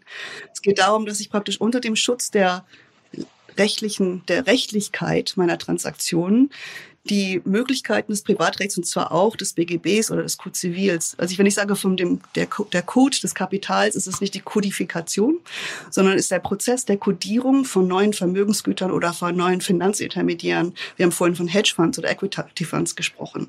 Die Tatsache, dass die nicht unter die normalen Regeln fallen, ist, dass die praktisch Lücken im Gesetz ausgenutzt haben und sich aufgelegt haben, einer bestimmten Organisationsstruktur und einem bestimmten, eine bestimmte Zertifikate sich so hingeschrieben haben, dass sie genau an den Regeln vorbeikommen. Legal Arbitrage. Legal Arbitrage ist möglich, weil wir ein relativ offenes, äh, flexibles, modellierbares Privatrecht haben, das man dann benutzen kann, um diese Sachen äh, äh, zu schaffen. Und das Ausmaß, in dem das heute möglich ist, macht die politische Kontrolle der Resultate dieses Prozesses unglaublich unglaublich schwierig. Dazu gehört ähm, vor allem jetzt auch wieder die, die rechtliche Arbitrage. Das heißt, ich kann mir die auch, mich, ich kann mein Unternehmen woanders gründen. Also in Deutschland haben wir immer noch ein bisschen Sitztheorie-Flavor drin, aber im Prinzip hat der Europäische Gerichtshof ja gesagt, äh, die Deutschen müssen auch letztendlich die, die Inkorporierungstheorie anerkennen, jedenfalls wenn ähm, Unternehmen aus dem Ausland kommen und in Deutschland tätig sein wollen. Das heißt, wir haben dem Markt es überlassen, zu sagen, welches ist denn das beste, beste Gesellschaftsrecht. Mhm.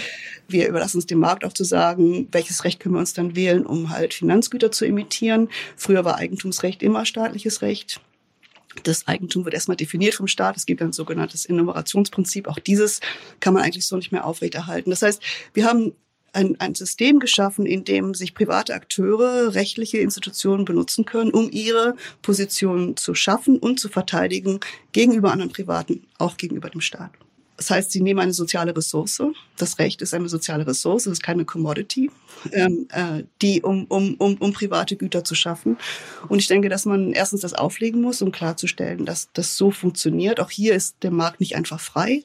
Es sind nicht einfach nur Privatakteure, sondern es ist ein Zusammenspiel von einem Rechtssystem und den Akteuren Aktivitäten derer, die sich natürlich leisten können, sich einen guten Anwalt zu, zu, zu heuern, um, um, diese, um diese Sachen durchzuziehen. Je mehr sie haben, desto mehr können sie damit auch machen. Ähm, gegenüber allen anderen, die natürlich wesentlich stärker an rechtliche Vorgaben gebunden sind, sich das nicht leisten können und damit eben auch den rechtlichen Grenzen wesentlich stärker gegenüberstehen. Also in meinen Worten sagen Sie, äh, es gibt Leute, die haben die Möglichkeit, rechtliche Konstrukte zu machen, um quasi, ich sag mal so, wie Claims abzustecken, um mit diesen Claims Geld zu verdienen. Mhm.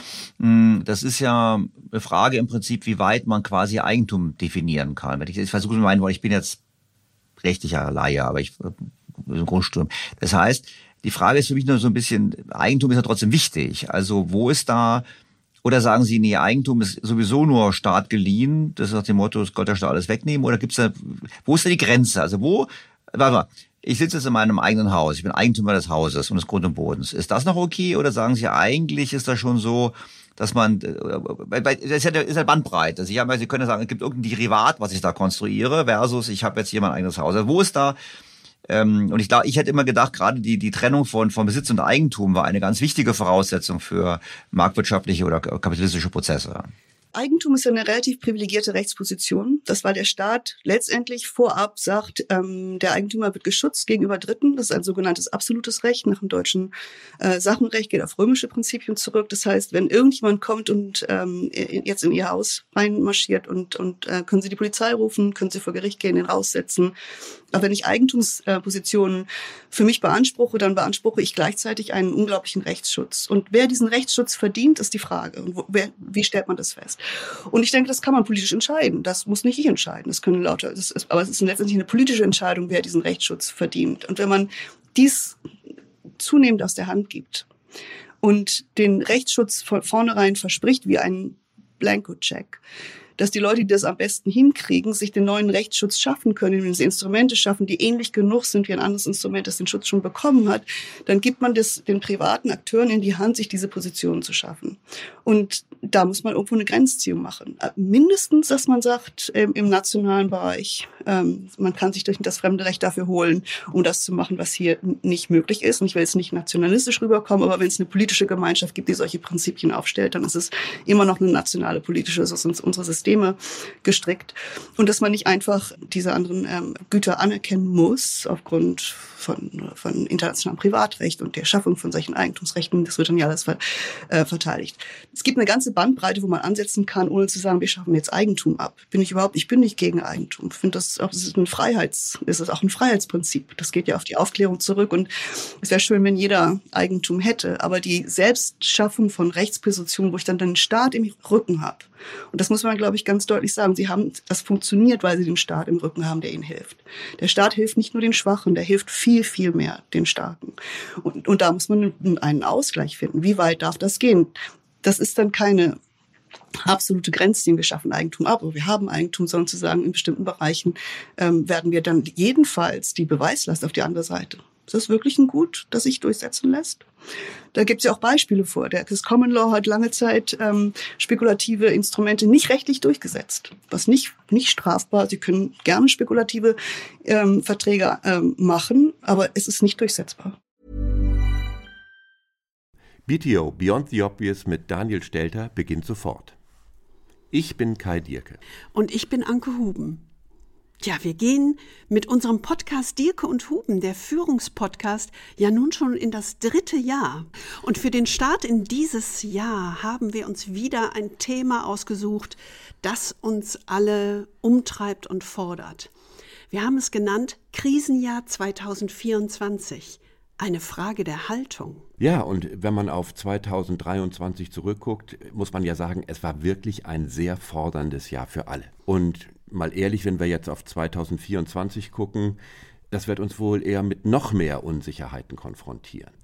Die englische Wirtschaftszeitschrift Economist nennt das so schön Perma-Vocation, also ein Zustand permanenten VUCAs. Das ruft geradezu nach einer Haltung der trotzigen Dennoch-Zuversicht des Ja. Camuschen Sisyphos. Allerdings. Und deshalb wollen wir Sie zu Beginn dieses Jahres mit einem etwas anderen Blick auf Ihr Selbst inspirieren. Es geht um die Kultur der Performance und die Kultur des Charakters, um ein neues Modell der Lebensphasen und uns als raffiniertes Tier. Ja. Ha, es geht um Adam 1 und um Adam 2. Was das ist? Na, hören Sie doch mal rein. Sie finden alle Folgen unseres Podcasts in Ihrer Podcast-App unter Dirke und Huben, der Führungspodcast. Auf unserer Website dirkehuben.com und in den Shownotes dieser BTO-Folge. Wir freuen uns auf Sie. Und bis dahin wünschen wir Ihnen viel Freude am Führen. Und jetzt geht es weiter mit Daniel Stelter in BTO. Small details are big surfaces. Tight corners are odd shapes.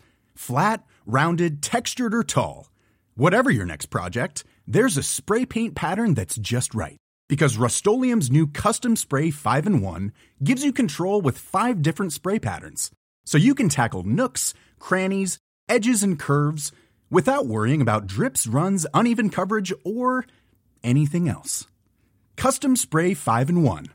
Only from rustolium Hey, it's Paige DeSorbo from Giggly Squad. High quality fashion without the price tag. Say hello to Quince. I'm snagging high-end essentials like cozy cashmere sweaters, sleek leather jackets, fine jewelry, and so much more. With Quince being 50 to 80% less than similar brands. And they partner with factories that prioritize safe, ethical, and responsible manufacturing. I love that. Luxury quality within reach. Go to quince.com slash style to get free shipping and 365 day returns on your next order. Quince.com slash style. Jetzt haben wir ja in Deutschland äh, dieses die berühmte Eigentumverpflichtungsklausel im äh, Grundgesetz.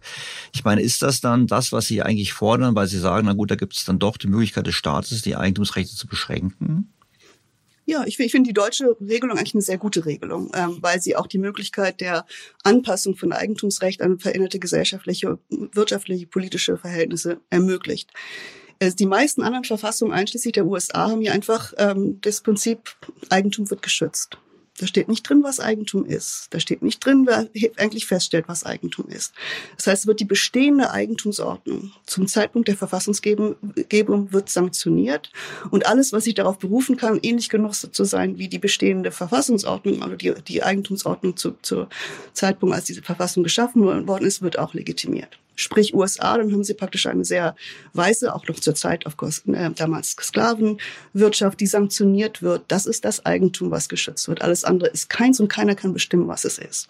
Unterschied, interessanterweise hat, der, hat es die Verfassung USA gesagt, für Immaterialgüter, also für Patente und ähm, Copyrights etc., dafür muss der Kongress Gesetze schaffen. Der Kongress kann schon sagen, was ein Intellectual Property Right ist, aber nicht, was sonst Eigentum ist. Und zu sagen, einfach zu konzidieren, was Eigentum ist, ist natürlich eine politische Frage.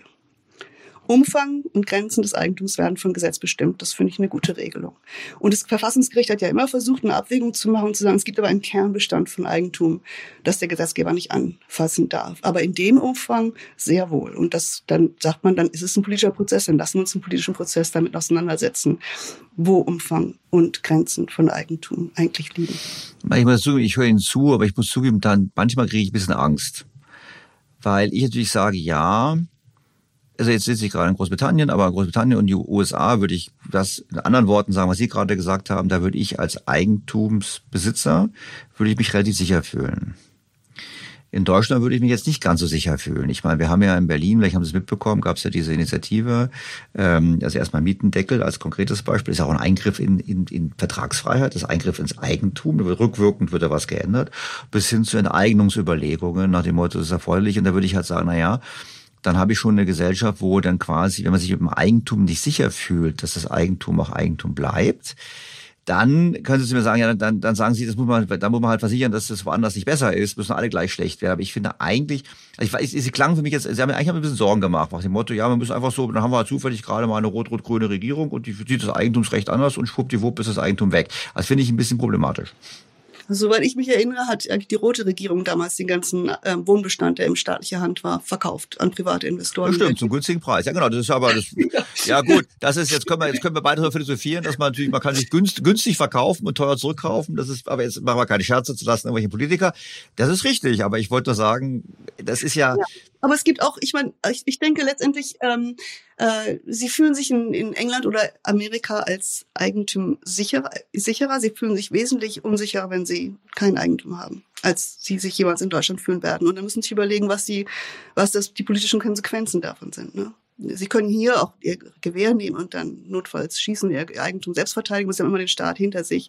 Also Sie sagen, es ist ja immer eine Frage der, das ist ja letztendlich eine Frage eines, auch eines, eines gesellschaftlichen Prozesses, wie weit, wie weit gehen solche Prinzipien? Und ich finde schon wichtig, dass Leute Eigentum haben, dass auch wir Eigentum schützen, eins Eigentum schützen. In den Bereichen, wo in Deutschland Eigentum eingegrenzt worden sind ja einfach marginale Sachen. Also relativ marginal. Es war die Mitbestimmung, es war die berühmte Nassauskiesungsentscheidung, wo jemand, dem jemandem gesagt worden ist, es kann schon sein, dass du seit den 30er Jahren hier ein Unternehmen hast, das ans Grundwasser geht, aber wenn wir das Bundeswasserhaushaltsgesetz jetzt, oder wie es immer es hieß, in den 60er Jahren einführen, dann musst du jetzt eine Genehmigung haben. Und dann hat er die Genehmigung nicht gekriegt und dann wurde gesagt, das sind Umfang und Grenzen des Eigentums. Ans Grundwasser darfst du nicht.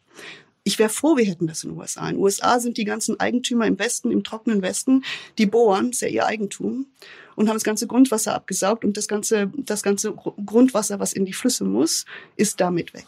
Hätte man das begrenzen können, hätten wir, hätten wir auch Maßnahmen gegenüber dem Klimawandel. Das ist nicht schwarz-weiß. Ich glaube, es ist wirklich nicht schwarz-weiß. Wie geht's jetzt weiter? Also wir haben jetzt ja Tour de Raison gemacht. Wir haben gesehen, dass das Recht schafft, hat, hat, hat Eigentumsbildung oder Weiterentwicklung von Eigentum ermöglicht. Teilweise auch in Bereiche, wo beide Konsens haben, dass es vielleicht problematische Bereiche sind. Der Finanzbereich wuchert. Ich meine, müssen wir jetzt schauen wir beide gemeinsam zu? Oder sagen Sie nein, es gibt politische Bestrebungen oder sagen Sie, es gibt Ansatzpunkte, wo quasi im Prinzip hier der Finanzsektor oder die Finanzialisierung der Gesellschaft zurückgedreht wird? Ja, ich glaube, es muss zurückgedreht werden. Ich meine, ähm, ich denke, dass die politische Situation in vielen Ländern heute so ist, dass viele Menschen das Gefühl haben, sie haben die Kontrolle über die Zukunft nicht nur ihres eigenen Lebens, sondern auch der, der Gesellschaft verloren. Es ist ja egal, wie sie wählen. Sie wählen so, es passiert immer das Gleiche. Sie wählen so, es passiert immer das Gleiche. Sie wählen immer extremer, um zu gucken, ob wenigstens irgendwo mal was passiert. Und dann haben sie die holländischen Wahlergebnisse oder bei uns kommt Trump zurück. Kann sehr gut sein. Das lässt man sich nicht einfach alles auf einen Nenner bringen. Aber ich denke, ein Grund ist, dass die Leute wirklich die Kontrolle über ihre Zukunft verloren haben. Das ist festgezurrt in Verträgen. Das ist festgezurrt in den Eigentumsansprüchen, die sich Leute geschaffen haben, die rechtlich durchgesetzt werden. Das ist festgezurrt, wenn die Gerichte hierzulande sagen, die Daten, die wir gerade hier online produzieren, sind nicht unsere Daten, weil sie haben ja keinen Wert für uns. Wir können sie ja nicht verkaufen. Aber sind die Daten derjenigen, die sie organisiert haben, auf, ihren, auf ihre Cloud gestellt haben und sie damit dann verkaufen, verkaufen können. Ne? denen gehören die Daten. Das heißt, und dann haben wir wieder eine schöne Eigentumsposition, die es noch nie früher gegeben hat, aber die wird jetzt festgezurrt, weil wenn es vermögenswert ist, dann können diejenigen, die damit Vermögen machen können, auch beanspruchen, dass sie den rechtlichen Schutz haben und dass die Hacker entsprechend äh, äh, bestraft werden, wenn sie versuchen ranzukommen. Und ich glaube, dass man, dass, dass dies nicht der Grundlage einer demokratischen Gesellschaft sein kann. Das funktioniert so nicht. Das ist eine, das ist eine, das geht auf Feudalismus ähm, hinaus, jetzt geschützt durch private Ansprüche, eigentlich ähm, Rechtspositionen, die auch in der Aufklärung geschaffen worden sind, aber die halt verschoben worden sind, dass diejenigen, die es haben, können es dann auch durchsetzen der Staat wird es tun. Der Staat tut's in der Finanzwelt auch schon mit vorauseilendem Gehorsam, wenn Sie so wollen, damit es gar nicht zur Finanzkrise kommt. Und der Staat tut es auch in anderen Bereichen. Und wenn wir das nicht zurückschrauben und der Staat nicht auch wieder Mittelsmann wird für politische andere politische Bestrebungen, dann wird es wahrscheinlich sich weiterhin verschärfen in einer populistischen Situation. Von daher denke ich, es gibt eigentlich keine Alternative, als zu überlegen, wir müssen es zurückschrauben und wir müssen zu einem neueren Konsens finden. Wie das funktionieren soll, das weiß ich leider auch nicht genau. Ich bin keine Politikwissenschaftlerin, aber aus meiner Sicht ist das essentiell. Das tröste ich Sie damit. Ich würde die Behauptung aufstellen, auch Politikwissenschaftler könnten uns die Frage nicht beantworten. Das ist sicher richtig. Frau Professor Püster, vielen herzlichen Dank für die Tour de Raison über die Finanzialisierung. Anstoß eben für mich war Ihr guter Artikel bei Project Syndicate. Es war hochspannend. Vielen herzlichen Dank für Ihre Zeit. Grüße nach New York und wenn Sie wieder was Neues schreiben, vielleicht haben wir die Gelegenheit, darüber auch nochmal zu plaudern, würde mich auf jeden Fall sehr freuen. Gerne. Dankeschön.